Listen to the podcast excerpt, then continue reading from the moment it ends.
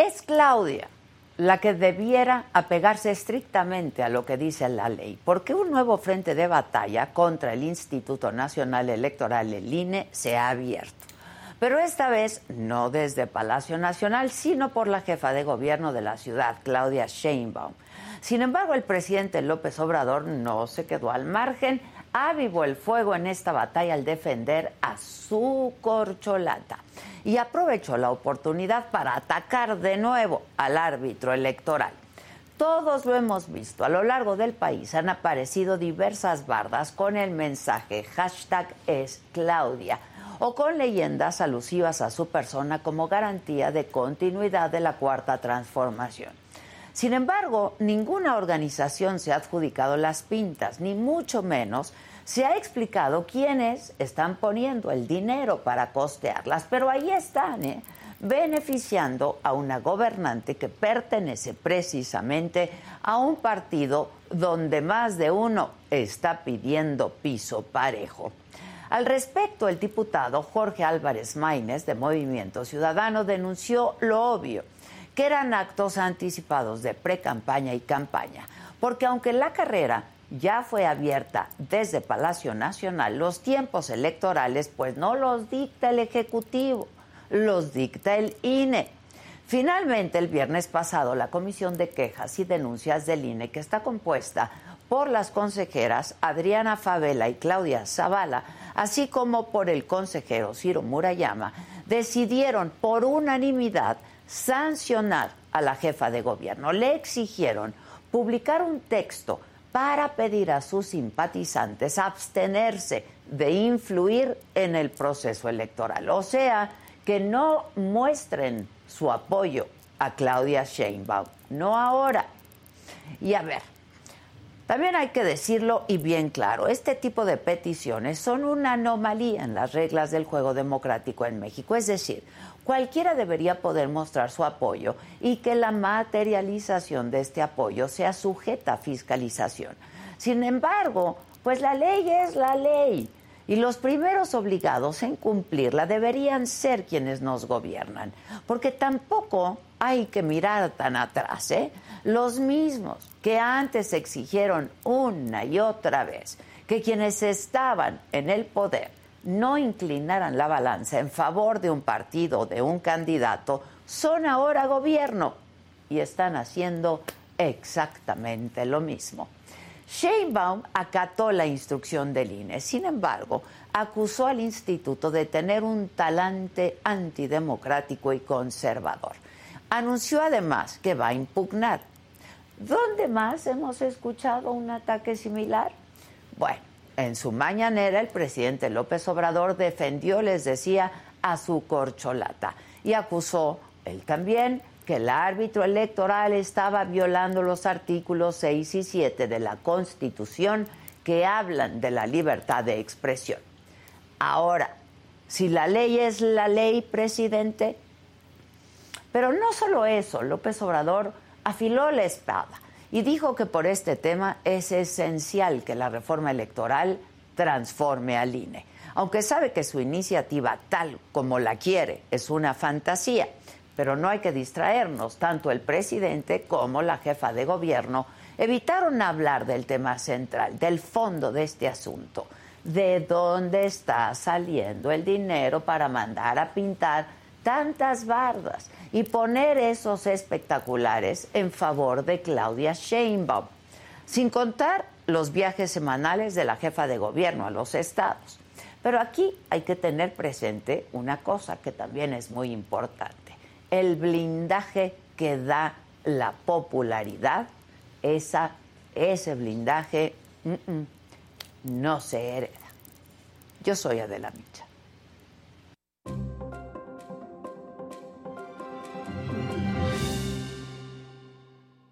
Hola, ¿qué tal? Muy buenos días, los saludo con mucho gusto y que es martes, es 6 de diciembre. Los temas de hoy.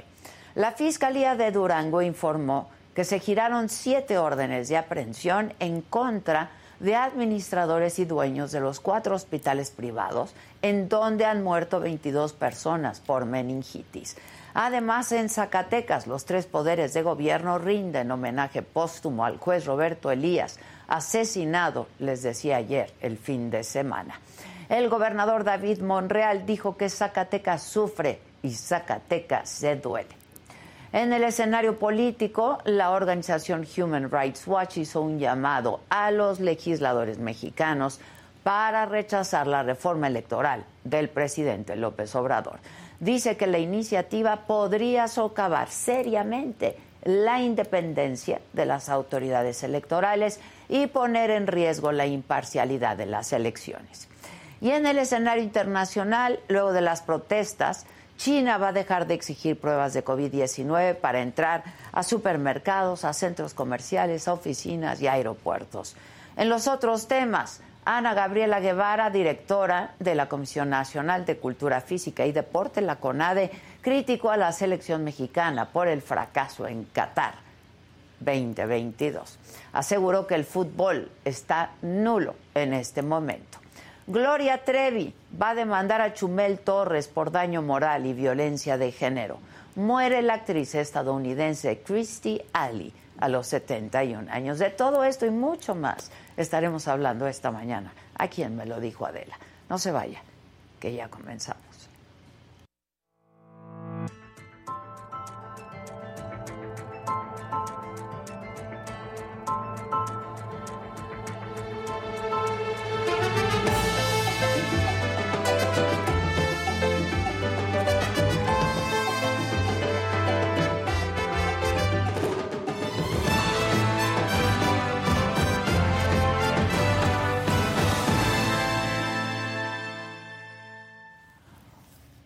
Bueno, pues ya les informaba que el viernes pasado el Instituto Nacional Electoral dictó medidas cautelares e instruyó a la jefa de gobierno de la Ciudad de México, a Claudia Sheinbaum, a deslindarse de la campaña en bardas y en espectaculares denominada hashtag es Claudia. El sábado, Claudia Sheinbaum acató la medida y publicó el texto de deslinde sin embargo, acusó al INE de mostrar un talante antidemocrático y conservador. Y ayer en la mañanera, el presidente López Obrador pues dijo prácticamente lo mismo. Dijo que el INE está violando dos artículos de la Constitución al ordenar a Claudia Sheinbaum deslindarse de la campaña Es Claudia. Así lo dijo. Porque de manera evidente notoria, pública, están violando la Constitución del artículo sexto y séptimo de la Constitución General de la República. Pero como no se toca, son los intocables de la mafia del poder, los protegen, hasta hacen marchas los conservadores para proteger ese tipo de violaciones flagrantes a la Constitución. Bueno, y justamente para hablar de este tema vamos a conversar esta mañana, nos uh, enlazaremos vía Zoom con Marco Antonio Baños, ex consejero del Instituto Nacional Electoral. ¿Cómo estás, Marco? Buenos días. Estimada Adela, qué gusto saludarte. Muy buenos días y un saludo muy afectuoso para todo el auditorio. igualmente, muchas gracias. Bueno, ¿qué piensas de entrada? Eh, un primer apunte de todo esto, eh, Marco, de lo que está, de lo que está pasando eh, y de lo que pues se dice todos los días desde Palacio Nacional y ahora este asunto, ¿no? El Claudia Affair, digamos, que tiene que ver con el INE. Pues mira, eh, yo creo que la jefa de gobierno lleva un año y medio de campaña adelantada, que se ha manifestado de diversas maneras, primero con actos en los cuales ha apoyado a candidaturas del partido Morena en las elecciones locales, por ejemplo, del 2000, de este 2022, o lo que hizo durante la, el proceso de la revocación del mandato, que también estuvo muy activa la, la jefa de gobierno.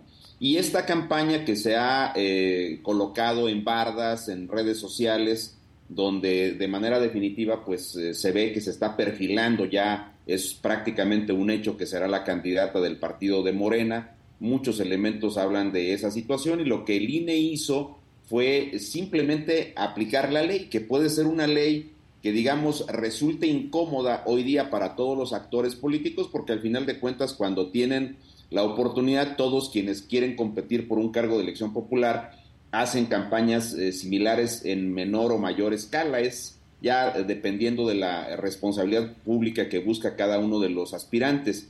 Pero este tema, eh, como bien lo mencionaste, Adela, se reguló en el año de 2007. Desde 2007 se incorporó esta eh, situación y en la legislación, particularmente en la legislación ordinaria, se estableció en la reforma del 2013-2014 que no puede haber actos anticipados de campaña y de precampaña.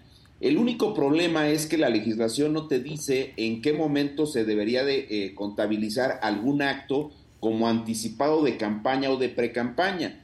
Pero el Tribunal Electoral en algún momento sí estableció un criterio y te dijo que para que se pueda considerar algo como de precampaña o campaña, tienes que tomar en cuenta dos elementos. El primero, el más importante, es que haya iniciado formalmente el proceso. Pero entonces tú dices, el proceso para la sucesión presidencial empieza hasta la primera semana del mes de septiembre del 2023. Entonces, ¿qué hacen los aspirantes durante todo el tiempo previo? Bueno, pues hacen este tipo de cuestiones y entonces el tribunal dijo, ah, bueno, si estás fuera del inicio del proceso electoral, todavía no inicia el proceso, entonces toma en cuenta la cercanía del proceso. Bueno, pues estamos a 10 meses prácticamente de que empiece el proceso electoral. Y yo creo que eh, si esto fuese una especie de maratón, pues eh, la jefa de gobierno le lleva a todos los aspirantes, los internos de Morena y los de los otros partidos, le lleva varios kilómetros de ventaja, esa es la verdad. Es una persona que ha estado con el apoyo presidencial, que ha estado en, obviamente, en un conjunto amplísimo de, situaciones que la están colocando como la aspirante de Morena mucho más eh, fuerte, las encuestas también lo dicen, ha tenido un esquema de penetración en base a esto y insisto a la aparición que ha tenido en los diversos actos de campaña de los candidatos, por ejemplo, a las seis gubernaturas que se disputaron este año, donde Morena ganó eh, cuatro de las mismas. Ahora, yo creo que las alusiones eh, concretas del presidente de la República, pues, tienen que ver con un hecho específico. En el fondo, el presidente hace una parodia de la eh, frase que ha servido como eh, emblemática para la campaña de defensa del INE y dice al INE no se le toca. Sí, pero en el fondo lo que el presidente quiere es que no se toque a Claudia, que no se le toque a él y que no se toque a Morena. Es decir, el presidente está buscando en el fondo un esquema de blindaje para todo lo que hacen ellos que en rigor, eh, nos guste o no, pues es violatorio de la propia constitución. Nos guste o no la regla, y tú lo mencionaste también, Adela, pues es una regla que está, es una regla que está vigente, es una norma que acordaron los partidos en su momento, impulsada por la propia izquierda, debo decirlo todo eh, aquel grupo de políticos que formaban al Partido de la Revolución Democrática, muchos de los cuales están ahora en el Partido Morena, impulsaron estos ajustes, lo que se estableció en el 134 para que no hubiera promoción personalizada de los servidores públicos, lo que se colocó en el 41 para que durante las etapas de las campañas electorales federales o locales no se haga difusión de logros de gobierno, que ahora molesta mucho esa cuestión, y por supuesto lo que en el 2013-2014 se colocó como eh, los actos anticipados de precampaña y campaña, que no le, no le gusta tampoco al partido de Morena. Pero a mí la impresión que me genera todo esto es que en el fondo el presidente de la República pues se siente dueño de la calle, no le gustó la marcha del 13 de noviembre, eh, eh, reaccionó de, yo diría más bien sobre reaccionó y bueno, pues demostró este que tiene una enorme capacidad de movilización. El músculo, ¿no? Sí, el músculo. Exactamente, pues, se puso a jugar estas venciditas, dijo, a ver, ustedes pueden meter a 10 o 12 mil, como dijo Martí Batres, que evidentemente son muchos más, si le sumas lo que se vio en las fotos, en las tomas aéreas y lo que se vio en las marchas de las ciudades, pues es mucha. Pero bueno, ellos dijeron 10, 12 mil Luego el presidente dijo, no, bueno, son 50 o 60 mil, pero este, el presidente decidió eh, demostrar el músculo y evidentemente eh, realizar un trayecto de 4 kilómetros en poco más de 5 horas, pues el presidente lo revitalizó, le dio la idea de que toda la capacidad de movilización, por un lado, por su propio carisma, por su propia cercanía con el pueblo, pero también por la enorme capacidad de movilización que se tiene con el aparato del Estado, pues hay que ver lo que hizo Reforma, documentó placas de más de 1.800 autobuses, más todos los demás que se vieron eh, y, que fueron documentados por miles de ciudadanos. Entonces yo creo que el presidente de la República, en el fondo, lo que él quiere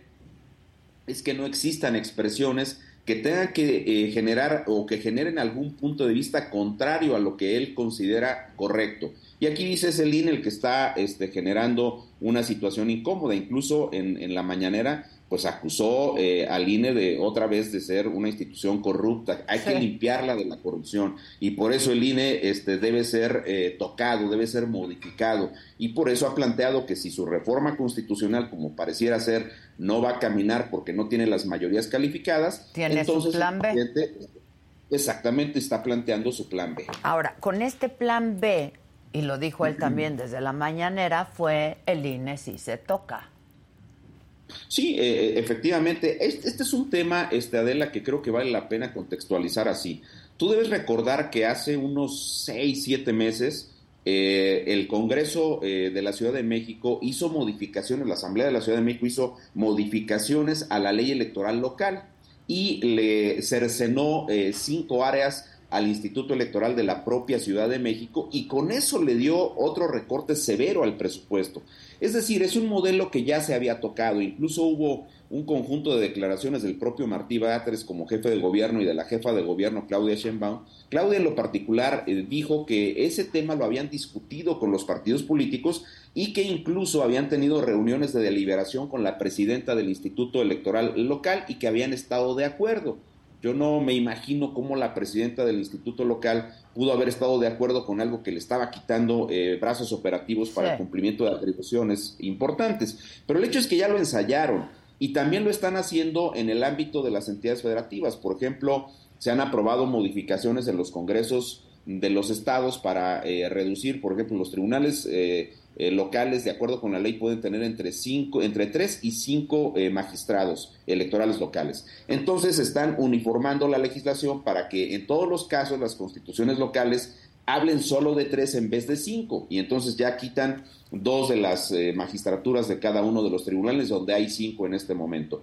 Y creo que lo que el presidente está planteando es justamente eso, un plan B que pueda modificar parte de la estructura del Instituto Nacional Electoral. Y particularmente, eh, Adela, tú debes recordar, eres una periodista muy acuciosa, eh, estudiosa de estos temas, recordarás que Pablo Gómez en el pasado pues ha sido representante del PRD, ya sea por el Poder Legislativo o por el propio partido, y en muchas ocasiones Pablo Gómez defendiendo, eh, digamos, institucionalmente al PRD, planteó la necesidad de que la ley pudiera tener eh, menos eh, áreas eh, para el Instituto Nacional Electoral y ha hablado concretamente de que dos direcciones que son las partes operativas más relevantes que tiene el INE junto con la del registro, la Dirección de Organización Electoral y la Dirección de Capacitación Electoral, pudieran convertirse en una sola área. Pero adicionalmente, la ley también te dice que en el ámbito de las juntas locales, que están una en cada capital de las 32 entidades, y una en cada eh, cabecera de los 300 distritos electorales, son 332 juntas que se integran con cinco vocales. Esas juntas igual tienen una vocalía de organización y una vocalía de capacitación. Entonces quieren subsumir también la vocalía de organización con la vocalía de capacitación. Y entonces eso para ellos significa un recorte, yo te diría, eh, ahora no tengo las cifras exactas, habría que ver con el INE, pero estamos hablando de más de mil plazas. Y ellos en diversas declaraciones, diputados de, de Morena, pues han hablado que el recorte podría ser de unos 3 mil millones adicionales, adicionales a los 4 mil que ya le quitaron. Que ya le quitaron. Sí, y adicionales a los 500 millones que invirtieron con la revocatoria de mandato que no les recuperaron, adicionales también al recorte severo que, que sufrieron para el presupuesto del 2021, y así pues entonces lo que ellos quieren hacer es generar un esquema de debilidad del, árbitro electoral, un árbitro disminuido que no irlo desmantelando, ¿no? Pues es irlo desmantelando. Ahora, yo, yo, decía hace unos momentos, y también lo hemos hablado en varias ocasiones, eh, Marco, de esta ley tan restrictiva que tenemos, ¿no? La ley electoral, este pero pues fue producto de las, las exigencias también de la oposición en su momento, que es la que ahora está en el poder, ¿no? Este, y bueno, pues está en la ley, pues. Sí, eh, eh, lo dices de manera precisa, Adela, está en la legislación, son normas que los partidos, los grupos parlamentarios han acordado en las reformas precedentes, la última es del 2013-2014, pero se pusieron de acuerdo. ¿Por qué? Porque la oposición, que era en ese momento la izquierda mexicana, entre ellos evidentemente el presidente López Obrador, pues consideraban que el gobierno tenía una intervención excesiva, el gobierno priista o el gobierno panista tenía una intervención excesiva en los procesos comiciales e inclinaban la balanza, ya fuese en favor del PRI, si era Peña, o si era Fox y Calderón en favor del Partido Acción Nacional. Entonces decidieron meter estos ajustes, los impulsaron. Y por eso una de las críticas más importantes que se le ha formulado a la, a la iniciativa del presidente es que todas las iniciativas de reforma electoral anterior han provenido de las eh, eh, oposiciones de la izquierda, de los grupos de la izquierda. Ahora es el propio presidente quien desde el poder está presentando la iniciativa. Entonces, sí, efectivamente, eh, reitero, en 2007 pues se creó el modelo de radio televisión que solo permite comprar propaganda política, obtener derecho a la propaganda político-electoral a través de los tiempos oficiales del Estado. Se metió también esa restricción para que ningún servidor público utilice recursos públicos para fines electorales y no tenga promoción personalizada, cosa que constantemente hace Claudia Sheinbaum, el secretario de Relaciones Exteriores, el propio secretario de todos, claro, sí, sí, sí. Acuérdate que se subió en, un avión este, Adán Augusto, se fue por ahí, y luego pues hicieron un arte de magia, un truco de magia, y nadie sabe este, cómo fue la autorización y ahora nos eh, pretenden hacer creer que no se subió al avión, pero ese es uso de recursos públicos para una este, promoción personalizada. Y creo que lo que la jefa de gobierno ha hecho es eso, justamente, que está prohibido, insisto, por acuerdos que se han tomado, han sido los actores políticos. Ahora, estoy totalmente de acuerdo contigo, es un modelo demasiado cerrado. Demasiado. Y deberíamos tener un modelo mucho más libre que, que permita un juego eh, como ocurre en muchos países del mundo, en los Estados Unidos particularmente, donde los gobernantes pueden hacer campaña libremente y no pasa nada. Yo creo que aquí también no creo que, este digo, salvo el caso de López Obrador, que tiene un enorme eh, poder de, eh, convencimiento y de capacidad de acercarse a ciertos núcleos eh, de la población, pues entonces, salvo ese caso, pues yo creo que la gente tiene capacidad para analizar si Samuel este, García, el gobernador de Nuevo León, tiene una razón cuando está planteando alguna cuestión, o Alfaro como gobernador de Jalisco, o la propia Claudia Sheinbaum. Si nosotros nos abstraemos un poco de lo, del fenómeno eh, mediático, eh, político que significa López Obrador en este momento, pues yo te diría que difícilmente Claudia Sheinbaum tendría el porcentaje de intención de votos que ya los ejercicios demoscópicos hablan eh, sobre ella, porque pues, finalmente la popularidad de López Obrador no se traspasa así como... Eh, no se hereda, claro, es lo que yo decía, eso, no se hereda, ¿no? No se le da así en automático, más bien la ha ido trabajando y le está impulsando y, vimos a Claudia en la marcha, ¿no? Esta, esta, esta marcha donde la gente se eh, eh, arremolinaba en torno del presidente para poder tocarlo y Claudia ahí haciendo esfuerzos para, para quitarlo, parecía más del aparato de seguridad que la candidata de Morena más visible, ¿no? Entonces, este eh, eh, ese tema eh, yo creo que está ahí, pero sí son acuerdos que generaron este modelo tan cerrado y que evidentemente necesita algunos ajustes. Ahora, por otro lado, ella pues inmediatamente al otro día cumple, no lo hace a regañadientes y haciendo señalamientos en contra del INE, pero cumple con la sanción. Esto no significa que vayamos a dejar de ver las bardas y los espectaculares, Marco. Entonces, ¿qué, qué va, o sea, qué pasa? Bueno, es que hay un pequeño detalle que creo que, digo, si me hubiese tocado a mí la posibilidad de estar ahí en ese momento y tomar ese acuerdo, no lo hubiera tomado como lo tomó el INE. ¿Por qué? Porque el INE solamente le ordenó a Claudia que se deslinde, que es una disposición que está en el reglamento de fiscalización y que dice que si tú como eh, aspirante a un cargo de elección popular adviertes eh, cierto tipo de propaganda en revistas, en radio, en televisión o en bardas, y eh, tú no eres quien la colocó, vamos a ponerle comillas, tú no eres, este, entonces te puedes, tienes que deslindarte y tienes que decirle a la autoridad, yo no sé quién es quien está colocando esa propaganda, entonces me deslindo de esa propaganda, yo no soy el que la está este, promoviendo. Eso lo hizo el INE y lo hizo Claudia Sheinbaum. Claro que el discurso este, anti-INE, pues en este momento este, ese discurso anti-Córdoba, anti-Murayama, pues es un discurso que pega, es un discurso que le ha sido redituable a López Obrador y por supuesto a Claudia Sheinbaum que se imantó del discurso del presidente de la República desde hace más de eh, año y medio y pues con ese mismo discurso está en la campaña. Pero el INE no le ordenó en abstracto a los que colocaron la, propaganda, porque pues, no sabemos este, si hay una empresa, no sabemos si hay una organización este, eh, social, no se sabe si son los dueños de esas bardas que están apareciendo en la pantalla, no se sabe si eh, en las redes sociales, pero yo creo que el INE debió haber ordenado, pues en abstracto, que todos los dueños responsables de estas bardas y de las redes sociales, pues quitaran esa, esa publicidad pues que es que si no, ¿de qué sirve, no? O sea, efectivamente, yo creo que también... simulación también.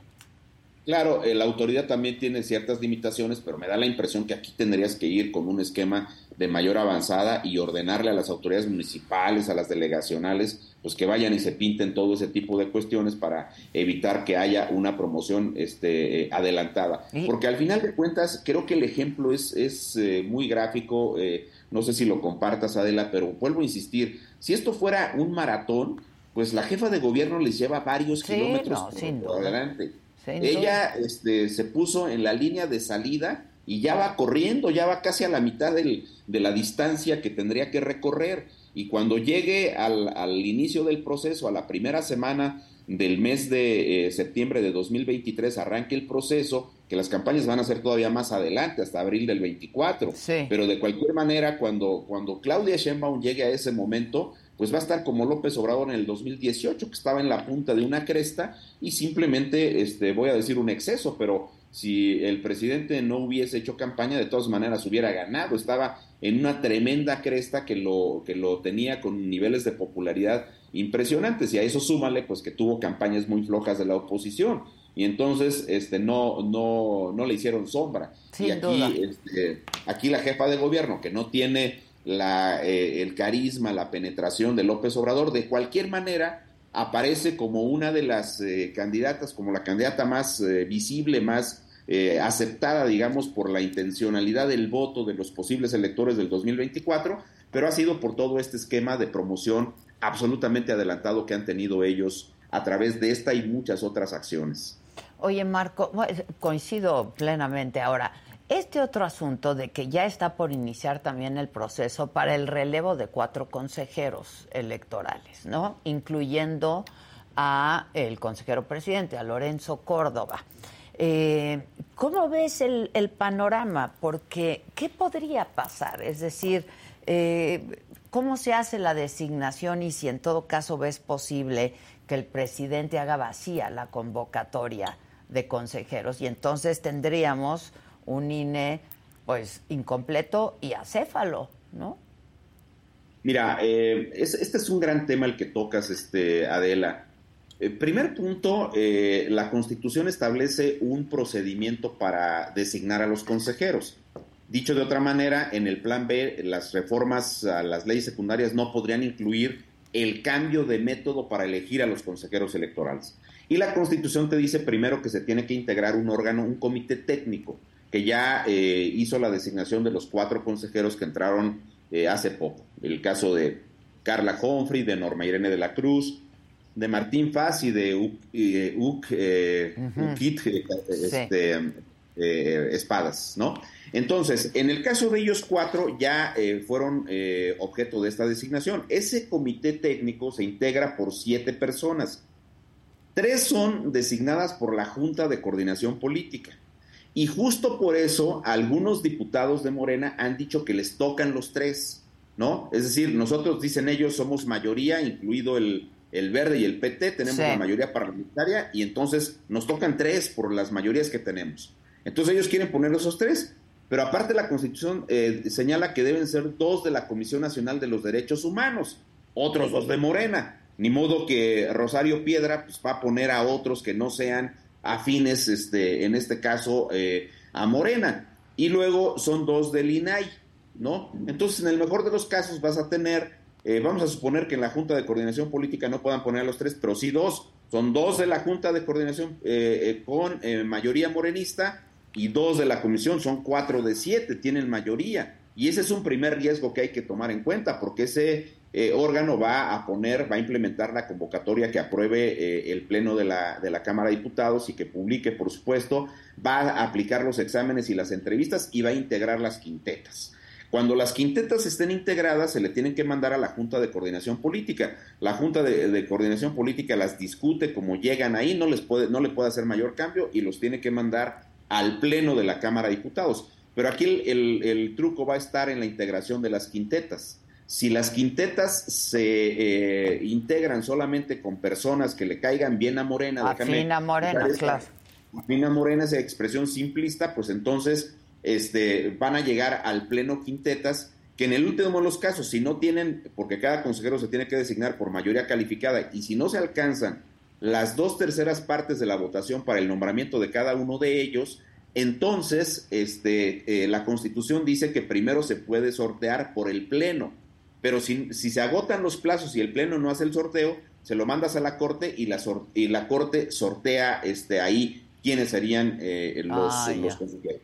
Entonces, aquí el punto, Adela, es que eh, si las quintetas van con, personas que sean eh, afines a, Morena, pues lamentablemente podrías tener incluida la presidencia, pues un grupo de personas totalmente afines a Morena. Creo que al final de cuentas los cuatro consejeros anteriores, hablo de Carla, de Norma Irene, de Uquit y de este, Martín Faz, no han sido personas este, proclives a Morena. A mí me da la impresión que han hecho un trabajo impecable, que han estado con la institución, defendiendo a la institución, cada uno con su estilo, con sus formas, etcétera, pero han estado en la defensa de la institución y han actuado, me parece, con imparcialidad. Entonces no creo que a Morena ese método le haya convencido, sobre todo porque eh, López Obrador tiene eh, eh, muy metido como un objetivo central desmoronar al Instituto Nacional Electoral. Es un tema de resentimientos, es un tema eh, de fobias contra dos de los consejeros que no eh, le han resultado cómodos y yo creo que esa parte sería en rigor otro de los apartados del plan B del presidente, es decir, quedarse con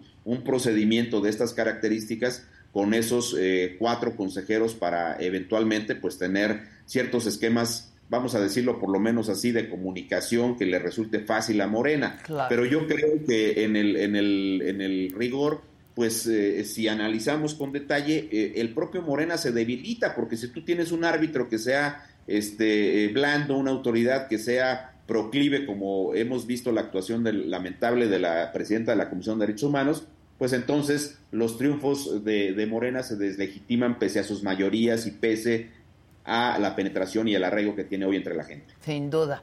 Este decía el presidente, creo que fue ayer en la mañanera que el INE no le dio el triunfo, que el INE eh, lo que quiso decir es que no lo hizo ganar, cosa que pues es en, en, efecto cierta, ¿no? Pero fue un árbitro que legitimó su triunfo, sin duda. Sin duda alguna, porque eh, el IFE no le da el triunfo a nadie, o sea, el, el INE no, el INE... no hace ganar ni perder, claro. Ni modo que este, el árbitro en uno de estos partidos mundialistas donde nos fue muy mal, este, vaya y diga, pues antes de que empiece el partido, a ver, va a ganar este, Brasil, va a ganar Croacia. No, espérame tantito, tienen que jugar y el árbitro aplica las reglas. Lo que el INE hace es aplicar reglas en una cancha que tiene que ser pareja, las tiene que aplicar por igual absolutamente a todos los competidores, no puede generar un esquema de preferencia con ninguna de las decisiones que toma durante el proceso electoral y en consecuencia eh, está obligado a eso, a pegarse a la ley, a un trato igual a los partidos políticos, equitativo a todos los contendientes a los cargos de elección popular y cuando viene la votación, la obligación principal del INE es contar el voto exactamente en el sentido como lo depositó el elector en la urna. Si un elector dijo yo estoy con el partido X o con el partido Y, el INE está obligado a sumarle ese voto al partido X o al partido Y como lo determinó el ciudadano. Dicho de, otras, de otra manera, el INE es el receptor de la decisión, de la voluntad, de la instrucción del elector para que se le sume un voto a un determinado contendiente, a un determinado partido político. Y eso es lo que hace el INE, y eso hizo con López Obrador. Este, obviamente, cuando hablamos de cancha pareja, pues te diría, no sé, en los últimos 15 días del proceso electoral del 2018, de las campañas del 2018, apareció en redes sociales una campaña que decía, si en la boleta aparece la expresión AMLO, tiene que ser un voto eh, nulo. ¿Qué fue lo que hizo el INE?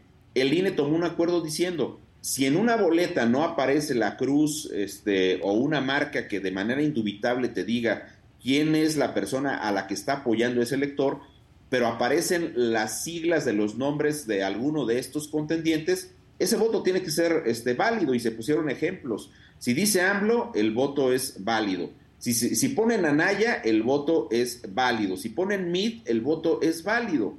Este, entonces, eh, el, el, punto central es que el INE pues, aplica por igual las reglas. Entonces, yo no sé de dónde el presidente sale con que se le ha dado un trato eh, inequitativo. Nada que ver con el artículo 6 eh, y 7 que alega la libertad de... Sí, sí que, que, se está eh, incumpliendo esas disposiciones por el tema de la instrucción que se le dio a Claudia Sheinbaum. Nada tienen que ver esas dos disposiciones, amparan otro tipo de derechos, pero estas cuestiones que tienen que ver con los actos anticipados de precampaña y campaña están reguladas en otras disposiciones, el 41, el 134 de la propia Constitución, la Ley General de Instituciones y Procedimientos Electorales. Pues el presidente va de eso, es su discurso, un discurso que penetra, que le llega a la gente que lo escucha, a la gente que lo sigue y que obviamente le, genera este, eh, simpatías eh, en automático a Claudia Sheinbaum. Sin duda.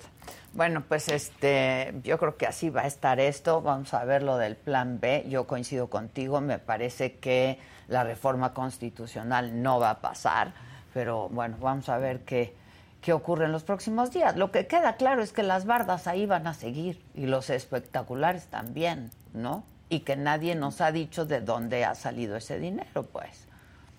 Sí, lamentablemente, si, si nos ponemos a sumarle, Híjole, pues mira, eh, el tope de gastos de campaña de la elección presidencial de López Obrador fue de 429 millones de pesos. Ponle que el tope crezca un poquitín y que vaya a estar en unos 550 millones de pesos para el 2024.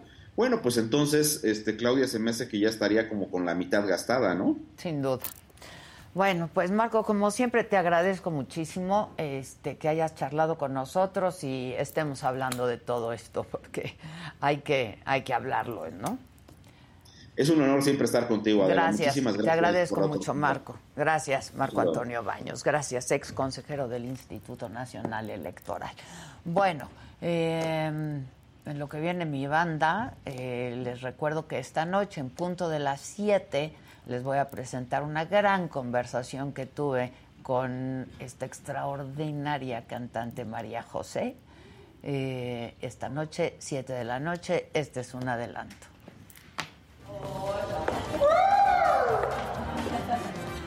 Casi venimos del mismo color. Mira, ¿ya viste? ¿Qué onda? Gracias. ¿Cómo estás? Al contrario ser una chavita que quiere cantar y que hace su banda, pero luego ser la gran solista en este país, pues puedes perder el piso. Yo creo que más lo perdí en Cava al principio, ¿no? Porque, pues porque uno es muy pendejo, la verdad. O sea, no unos escuincles. Exacto, hablando, o sea, por lo mismo. Ya dime la neta, ¿por qué pintaste tu raya de cava? No, los amo con todo mi ser. Y no es que haya pintado mi raya, es que... ¿Nunca has tenido una, una relación homosexual? Pues, ¿qué decir? Digamos que... Sí, sí no, digamos, Lo que tenías conmigo era un amor desmedido. Rompiste cada sueño que tuvimos y ahora no tengo miedo de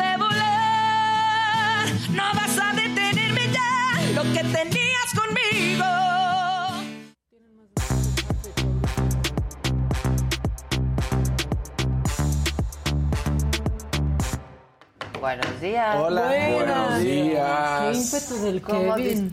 Sí. ¿Viste? Ay, sí, desde que llegué. me dice, vamos, güerita. es muy seguro porque es muy alto. Exacto. Es muy seguro porque es muy alto. Eso tiene. ¿Cómo están? Hola, papá. Bien. Qué hermoso. Mejor que Japón. Sí. qué feo le fue. Qué duro. Qué Pobrecito. Sí, sí, sí. Pobrecito. Ahora, ¿por qué tiran ya los penales así? Brincan como. ¿Qué pasa? Kiko. Como Kiko cuando iba a Según ellos van a, a, ciscar al, al portero. O sea, ese, es lo que según esto es porque el portero está viendo ya sea o las piernas o los ojos del jugador. Entonces ahí es cuando, de acuerdo a lo que se dice, es que el tirador va a cambiar el rumbo del disparo. Y por eso hacen ese, ese showcito. Sí.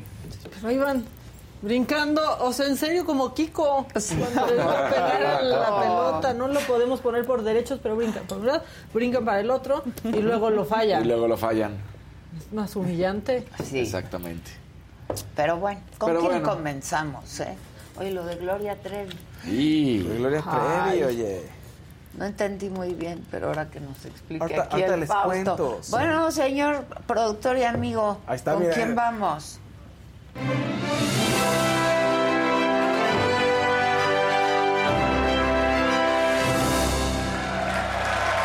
¿Cómo están? ¿Cómo están? Bueno, para empezar el día. Está- sí, ¿sabes qué? Resulta que eh, Gloria Trevi, a través de su, de su abogado, van a demandar legalmente a Chumel. ¿Por qué? A Chumel Torres. A Chumel Torres, perdón. A Chumel Torres. Resulta que pues, por violencia de género y por eh, difamación. Porque ah, eh, es uno de los de tantos, ¿eh? O sea, trascendió que es él, pero al parecer hay dos personas más relacionadas con medios de comunicación que por mucho tiempo, por muchos meses, han estado pues difamando a Gloria Trevi con respecto al tema de la trata de personas. Por el cual salió libre. Por el cual o sea, salió libre. No solo libre, no solo libre, Exonerada. exonerada, Exonerada. porque una cosa es salir Sí, sí, sí. libre y otra es salir exonerada. Está exonerada. Entonces, bueno, pues lo que dicen ahí Ah. está. Ese es el tweet, el pretexto. Ese es el. Se cree que ese es el pretexto que dice Gloria Trevi no canta chido, pero trata, ¿no? Entonces, Ah. el esposo Armando Gómez se enoja, ¿no? Y si tenemos ahí el tweet de Armando Gómez, se lo pueden poner. Y le dice, oye, espérate, ella, pues está absuelta. O sea, ella es inocente. Y le dice en una serie de tweets también es víctima. Eso es de Chumel. Es un, a ver, es- digo que es un pretexto porque Chumel lleva varios meses poniendo Ah, este le tipo de tira tweets. muchísimo Pero- a Gloria pero ahí está claro. Pero ¿por qué? Muchísimo. Pues a cada que puede, está, está peleándose con alguien más de la 4T y que a cada que puede menciona algo de Gloria Trevi, ¿no? A cada ratito. Sí, muy feminista, pero eh, sus letras que, este, sí, pero ella todo el tiempo haciendo relación con el tema de la trata. Entonces, pues, los- Esto, pero esto viene a cuento de su rola. Es- no, no, no. Pues de- en general, tiene o sea, mucho tiempo. No, no, no, haciendo gener- referencia. a- En general, Sí, en cada- esos tweets son del 2021. Del 21, Ese ya es del 22, pero. Eso es lo que Armando Gómez enoja y le dice, oye, está por encima de la autoridad, te informo que ella salió absuelta por el Supremo Tribunal de Justicia de la Nación de Sí, México. Punto. Lleva mucho tiempo haciendo varios tweets así. No, es gratuito. o sea, parece ser que eh, se pelea con Estefanía Veloz Chumel Torres e inmediatamente esa- si pudieron perdonar a Gloria Trevi por lo de los niños, la menciona cada que puede. O sea, pero no por algo que haya ocurrido ahorita, No, sino no, que lo no, viene no. haciendo. Y ahorita, ¿por qué Por acumulación. Resulta que, a ver, yo se da a conocer que, la va, que lo va a demandar? Exacto, se va a conocer que lo va a demandar a él y a otras personas porque ella pues, se le está pasando mal emocionalmente, pues tal vez se descoloca si todo el mundo está molestando, porque además, como sabemos en redes sociales, uno pone algo y si tiene un eco, pues tienes a muchísima gente diciendo y recordando el hecho. ¿no? Y de pronto ya eres trending topic con toda la gente mencionando lo mismo. De ¿no? la noche Por a la claro, mañana, Ana, sin por un que tema que- haya, na- haya pasado. Y hay otro tema importante. Resulta que dice el abogado que efectivamente ella está ganando menos dinero y el tema del trabajo está siendo afectado por este tipo de situaciones, por la gente de los medios que habla y la acusa de algo que ella es inocente. De que pasó hace muchos Que pasó años hace muchos y de lo que salió absuelta, exonerada. Exactamente. A ver, podríamos pensar e intuir Sí, que a lo mejor el tema de Platanito y el tema hace poco de Hispanic, a lo mejor esto está generando que la gente diga, vamos a hablar y vamos a empezar a ejercer cierto tipo de acciones contra comunicadores por una irresponsabilidad ante el micrófono. Puedes intuir eso, quizá o no, pero se está dando, ya van- vamos, ya son casos sonados en los que la gente dice, vamos a seguir adelante con una instancia legal porque no se vale que estén haciendo un uso irresponsable del micrófono.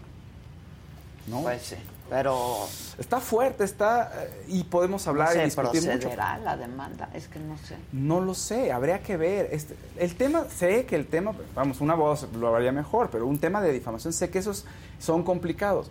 Pero ya violencia de género, ya lo está tratando como violencia de género.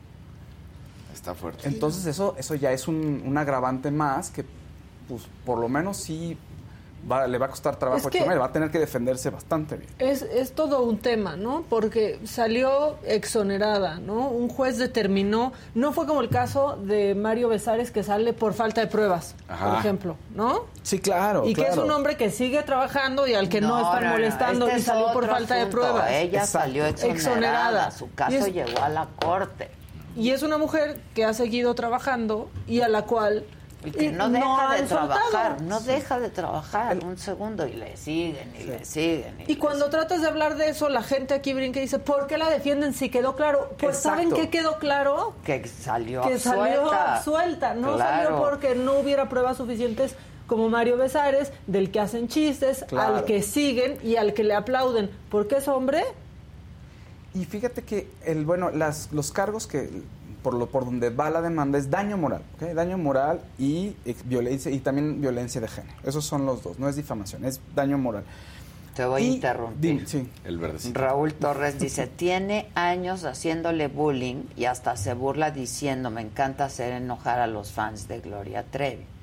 O sea, está como jugando él o... Pero igual, entre juego igual y él juego piensa está que- lastimando claro. a pues una está hablando de una mujer ¿no? con Claro. familia. Y Él te podría decir que la comedia y es una broma y es un chiste y la libertad de expresión. Pero sí hemos visto y hemos platicado aquí con lo de Valenciaga, por ejemplo, la libertad de expresión sí tiene límites y hay cosas que no puedes proteger bajo el argumento de libertad de expresión. En Estados Unidos también está claro, o sea, la primera enmienda protege ciertos discursos, pero hay otros discursos que no Pues de están pro- odio, Sí, de, ¿no? eh, que cometer no un acto- no bajo la. Sí, decir, de quiero expresión. comprar, ponle algo ilegal, eso no está protegido, ¿no? Y aquí, pues, si ya hubo una resolución de la Corte, sí está, es interesante. Hay una resolución de la Corte, la persona ya tiene una etiqueta legal, este, ya está resarcido lo que sea que haya hecho o no, pero ya está el dictamen. Yo puedo hablar de esa persona y seguir insistiendo en el asunto. ¿Y cómo aplicaría para políticos? Porque esto es del medio del espectáculo y pues puede ser algo sumamente trivial Para o no. cualquier pero- gente pública. Claro. y entonces, pero lo que decía mucha gente es, ¿y cómo aplicaría cuando tienes que empezar a criticar a un político, por ejemplo?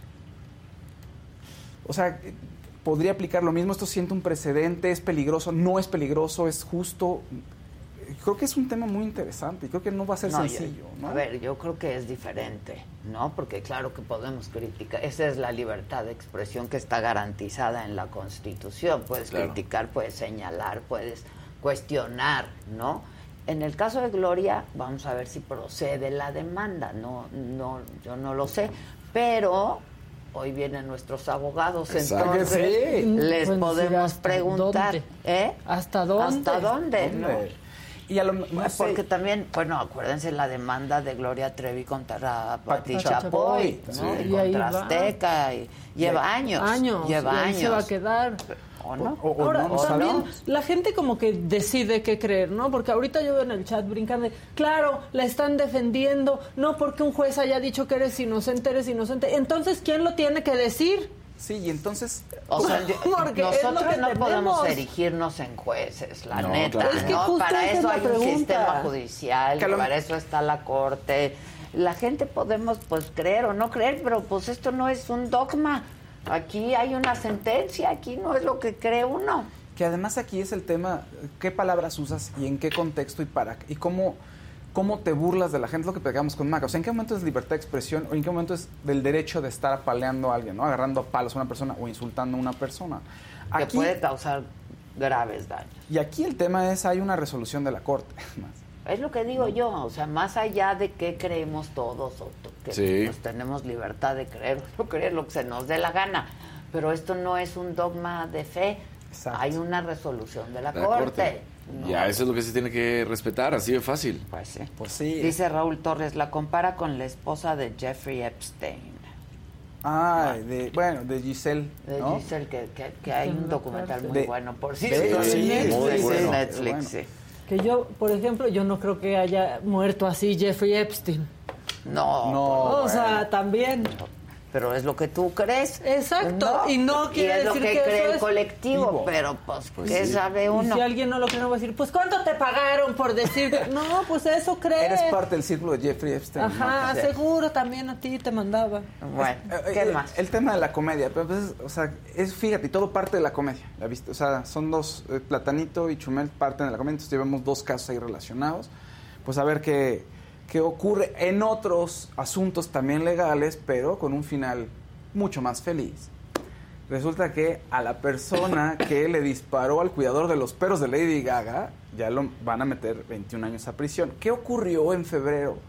¿Qué ocurrió? Pues que el cuidador de los perros de Lady Gaga salió a pasar con ellos como cada mañana, así, ¿no? Ajá. Como vemos aquí que hay gente con 200 perros, bueno, este nada más tiene los tres bulldogs franceses de Lady Gaga, que ahí los podemos ver en la pantalla, todos preciosos. Pues resulta que llegaron dos sujetos y uno los intentaron, le intentaron quitar los perros y uno de ellos dispara al cuidador. Se llevan a dos de los perros, otro se echa a correr. Afortunadamente, días después todos los vuelven a encontrar y se reúnen, ¿no? Pero los otros se dan a la fuga y bueno, ya ahorita que, a la persona que disparó ya es- está sentenciado 21 años a prisión y pues los perros de Lady Gaga y ella pues muy contentos porque se hizo justicia después del susto horrible que le metieron, ¿no? Ay, pero eso está 21 años mejor. de Sí. prisión por para unos Frenchies. por unos- Pero más bien es por haberle disparado a la persona. Sí, sí, sí. Sí, bueno, claro. O sea, Que luego se acuerdan cuando salió esto. Pero ves, que- o sea, 21 años de prisión por quererte robar unos perros. ¿Para qué te tienes que estar Disparar. robando unos Pues, perros? pues, Hay porque seguramente ahí que puedes no es que yo quisiera imaginar caros. que lo que quería Son era caros, más bien sí. pedir una y recompensa son carísimos Sí, los o precios. sea, Son- sí, sí, claro, son muy pero al caros. final del día le dices tengo a tus perros Son de sabiendo Lady que Gaga. son de Lady Gaga Bueno, un millón ella- de dólares por ellos obviamente, obviamente lanzó ella una recompensa. Eran, me parece que, estoy casi seguro que eran 500 mil dólares. Pero no se Sí, acuerdan que no ayudó sí, tanto sí. al, pase- al paseador. No, lo dejó Ajá. al lo, dejó, paseador. lo dejó ahí, ¿verdad? Galeado. Nos desilusionó un poco Lady sí, Gaga porque no, no lo apoyó. En, sí, No, no, eso está muy triste, la verdad. en fin. Oigan, eh, murió Christy Alley, la actriz Christy Alley fue de alguna manera sorpresivo porque al parecer tenía un cáncer, no dice la familia qué tipo de cáncer, pero fue muy rápido, o sea, lo descubrieron y, y duró poco, como dicen este cliché de la batalla contra el cáncer, duró poco, pero bueno, tenía 71 años Christy Alley y a todo el mundo aquí en bien México- se ve ahí, ¿eh? Sí, con sus dos Sí, hijos. porque tuvo una muy mala época. tuvo muchos Sí. problemas de peso y- Peso, no, muchísimos muchísimo. Sí. Pero de pronto Ajá. se le andaba yendo de paseo todo Sí, porque cuando defendía a Donald a Trump, Trump. Ah, sí. Dice se volvió ella, maga. Dice ella que Eso es por lo que es más recordada. Hollywood la bloqueó por esta situación. Es lo que dice ella, que por estar hablando y diciendo lo que ella pensaba en cuestiones políticas, tuvo una muy mala época, pero eh, mira quién habla de la película que aquí en México todos recordamos, que hicieron como tres películas. Pero en Estados Unidos hay una serie de 1983 a 93, ella no estuvo en toda la temporada, que se llama Cheers, y todo Ah, el mundo ya la, la Sí. recuerda por Cheers, que sí es una gran actuación. súper. ¿no? Bueno, tuvo el problema de sobrepeso, esa mala época que tuvo, bueno, pues la recordamos poco, después salió en otra serie que se llama Veronica's Closet, y ya, eso fue lo, lo último que supimos de ella, pero bueno, muy angelada, muy, una gran actriz. ¿No? Sí, aunque después sí se volvió súper odiada. Cuando Pues es- slió muy muy bueno. pro Trump, Sí, ya es que sí, va muy, seria, sí. En esa época sí, Sí. estuvo triste, pero bueno, todo el mundo habló muy bien. Ted Danson, que estuvo con ella en Cheers, dijo, pues, o sea, la adoro. John Travolta, este, una gran amistad de mis mejores amigas, ¿no? Era una Bueno. super película, mira quién habla. La sí, primera, sí, la primera, la primera. la primera La primera. sí la tercera hasta los perros hablaban sí Sí, ya. Sí. no no bueno Oye, este, ¿sí vieron la entre- o tú, Fausto, la entrevista que le hice a Gene Simmons? Todavía, eh, según yo, no la han subido No, todavía. Salió no se ha una subido. parte, salió Ajá. ya una parte, que le fue muy bien en su Quedó concierto. aquí, pues, son una... Pero ya la vamos a sacar. Qué buena. Estaban qué- ¿Qué felices. tal? Es, un, es tipazo, ¿no? Tipazazo. Sí, estábamos Y el muy Paul contentos. Stanley Se nos también veía en sus redes estaba feliz. Sí, pero ellos estaban de- del eufóricos. concierto. Sí, sí, pusieron sí. un video de bueno porque salió en Twitter que decía México Kiss te ama Sí, en la pantalla, que sí, está sí, espectacular, sí, sí. Y lo padre de ellos es que son estas grandes figuras del rock, que todavía todo el mundo las ubica, las conoce, están vigentes y ya hablan de... Son muy abiertos para hablar, ¿no? De los, todos los temas. No tienen ya empacho en decir, no, no están cuidando su imagen, ya están más allá del bien y del mal. Pues es que ellos ya que se cuidan. A mí lo que me da risa es que antes eran así como de los rockeros. Y escuchas la música de Kiss. Sí. Y I was made for loving you, Bueno, baby. ¿Qué rock es ese? No, esos son más fresa del mundo. Sí, son satánicos, no sé qué, puras canciones, puras baladas Sí, de amor. sí, claro. Fresas, claro. Todas son así. Y no sé si no sé qué tanto platicaste, pero pues, tiene un contraste. Él es creo que es un tipo que no toma. No toma nada, nada, nunca ha fumado, nunca no se ha metido nada. este, locura! No, nada. Creo que tiene casi que a la misma esposa e hijos o así. O sea, Me contó. Ay, véanla, está muy divertida. Este, ¿cuándo la sacamos? ¿Tenemos promo? Estuvo muy divertida porque claro que hablamos de eso. Ya ves que había una leyenda o mito ahí de que con cada mujer que se dormí, que se acostaba, Sí. le tomaba una foto. Foto. Entonces tenía más de cinco mil fotos. Se le preguntó. Este. Qué Ah, está Vean la bueno. Este, Pero cuando salió eso, todos así de que cinco mil hasta te... ¿Cómo sí, le o hizo? cuatro mil y pico. Sí, no, no, no, O sea, desde chavo. Claro. Y lleva con su mujer muchos años, pero apenas se casaron hace como 10 años, me contó. Ok. Este, pero véanla, está muy buena. A mí me cae muy bien. Gran personaje, ¿eh? Gran, gran, Sí. inteligentísimo, súper culto. Sí, sí, sí. Él también, se, se me olvida que también él en algún momento, con, bueno, conoció a Trump por el, el aprendiz. ¿Cómo? No solo Y conoció, estuvo lo apoyó muchísimo. Ya se arrepintió. Pues sí, es que... Bueno, es de sabios, es de sabios. Cambiar de opinión, Exacto. dice el presidente, ¿no? El nuestro. Ven cómo cambia y cambia. ¿Qué más? Oye, ve, una recomendación, una recomendación de serie, que creo que es una... La serie de Tim Burton, Merlina, se estrenó hace Ayer casi una semana. empecé. ¿Qué tal? Me encanta. Está es que a mí Me Tim encanta. Burton me encanta. ¿Dónde está? en Netflix. Ya la Ah, la voy a ver. Ya. Es de lo más visto. Es la serie en, en inglés más vista ahorita en todo el mundo, compitiendo con Stranger Things. En su primera semana es- le ha ido muy bien. eh, tendencia en redes sociales, búsquedas en Google. Sobre todo Gina Ortega, la chica que interpreta a Merlina. Si, creo que si le subí por ahí un video y lo, y lo tienen por ahí, estaría pues, está bien para ver el look.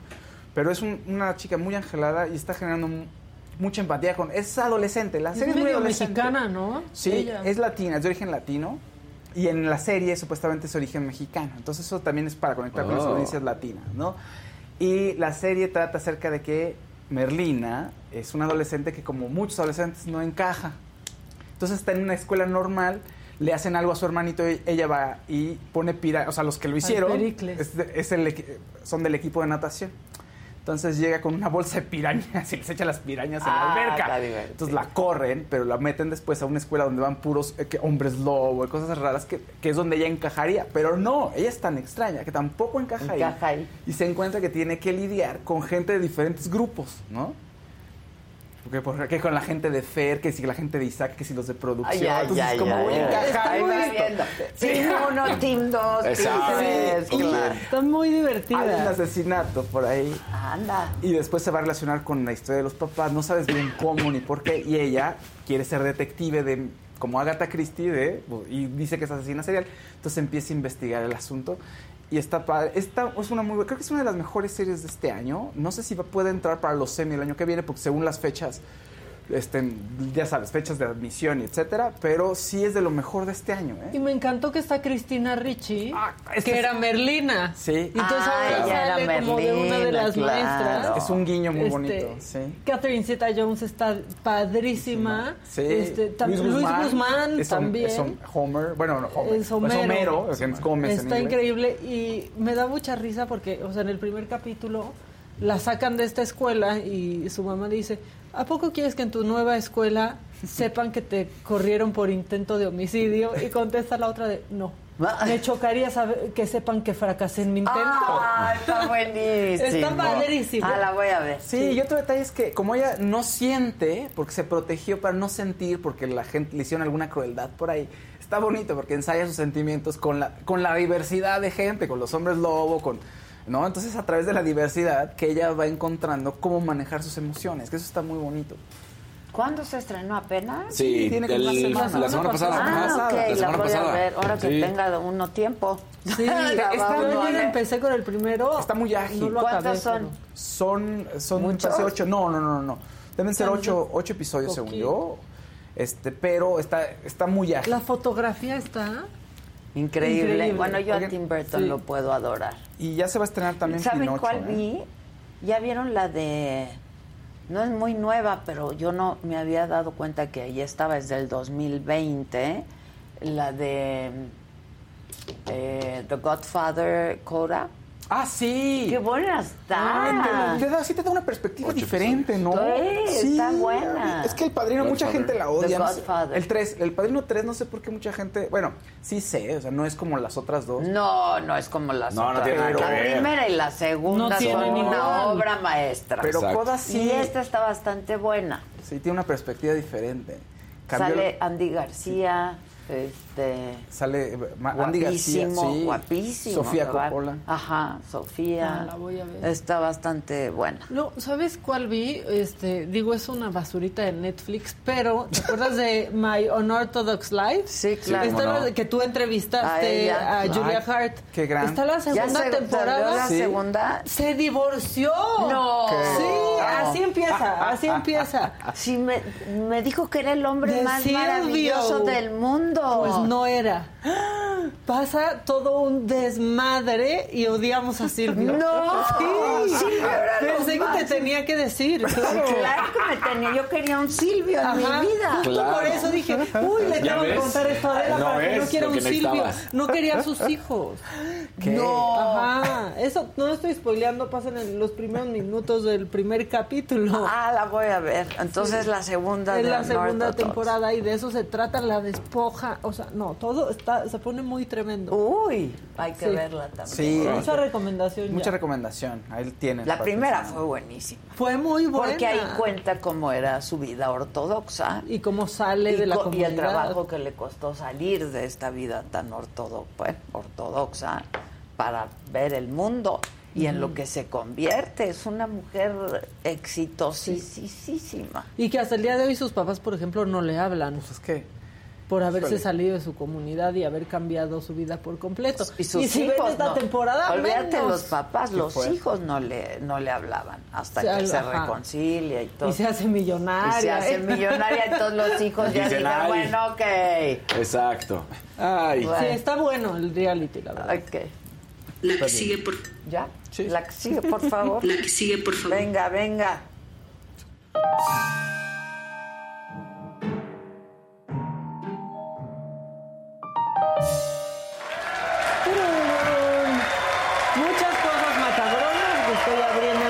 En este momento. A ver, le pasó una cosa a Claudia Sheinbaum que tiene que ser, o sea, en las pesadillas de cuando vas a tener una presentación, así se ve. Por favor, adelante con lo que le pasó en su presentación a Claudia Sheinbaum.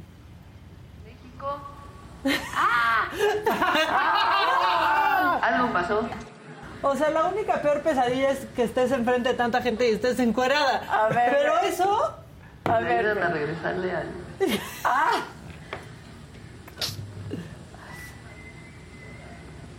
Me- y toda la gente... De la Ciudad de México.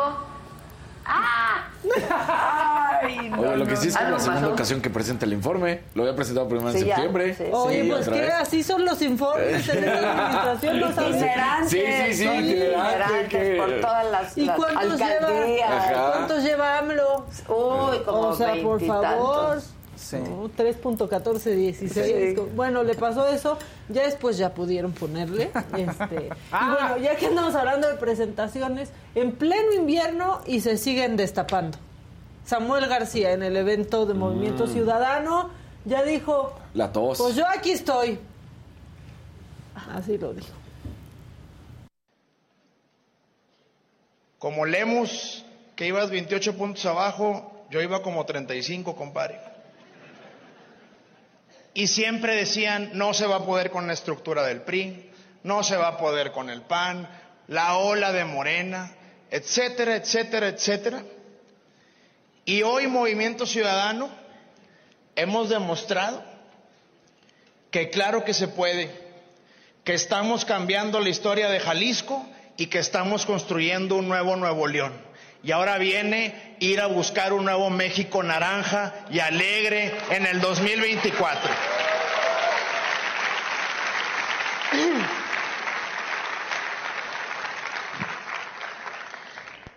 Yo realmente no sé si vamos a ir juntos o en bola,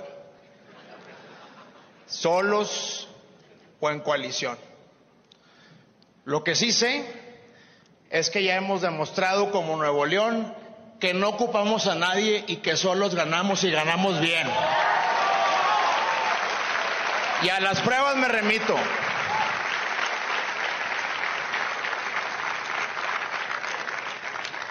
Yo no sé quién vaya a ser el candidato. Pero aquí tenemos gallos y mujeres fregonas. Les quiero decir una cosa. Avanzado mucho en su discurso Samuel Mucho, García. mucho más articulado. Sí, ¿eh? y está más woke porque yo dije, ah, iba a decir gallinas cuando dijo gallos. No, dijo Entonces, no, mujeres. tenemos gallos y mujeres. O sea, ahí va Y su esposa ahí avanzando Samuel. sentadita en primera Sí. fila. No. Siempre cuando lo... en- Bueno, cuando lo entre... ¿Te acuerdas? Cuando Sí. al Sí. programa siempre hablando en plural y nosotros equipo. y pareja Sí. y en equipo y... De que los gobernadores Sí. de Nuevo León casi. Sí, sí, sí, sí. Pues muy bien, este evento, eh, yo no entiendo todavía como este rebranding del Movimiento Ciudadano del derecho a la alegría, ¿no? Este, pero... Movimiento Naranja. Movimiento naranja, porque cambia- fosfo, no, sí, la sí, alegría, alegre. ¿no? Sí, es un poco como Sí. fosfo, Fosfo, y sí. alegre, Es- y, ¿no? Y Bueno, sí y- ves a más, ¿sabes qué es refrescante? Ver un partido con más gente joven Sí, nuevo. que los mismos de siempre. En ese mismo evento estuvo Colosio. Sí, que no hay habló, mucha ¿eh? gente No, no habló Colosio, pero este gente joven. Sí, a mí eso me cae bien de Movimiento Ciudadano, la verdad, como ver, no las mismas caras de siempre, o sea, el Y sí saber es que perro viejo no aprende nuevos trucos.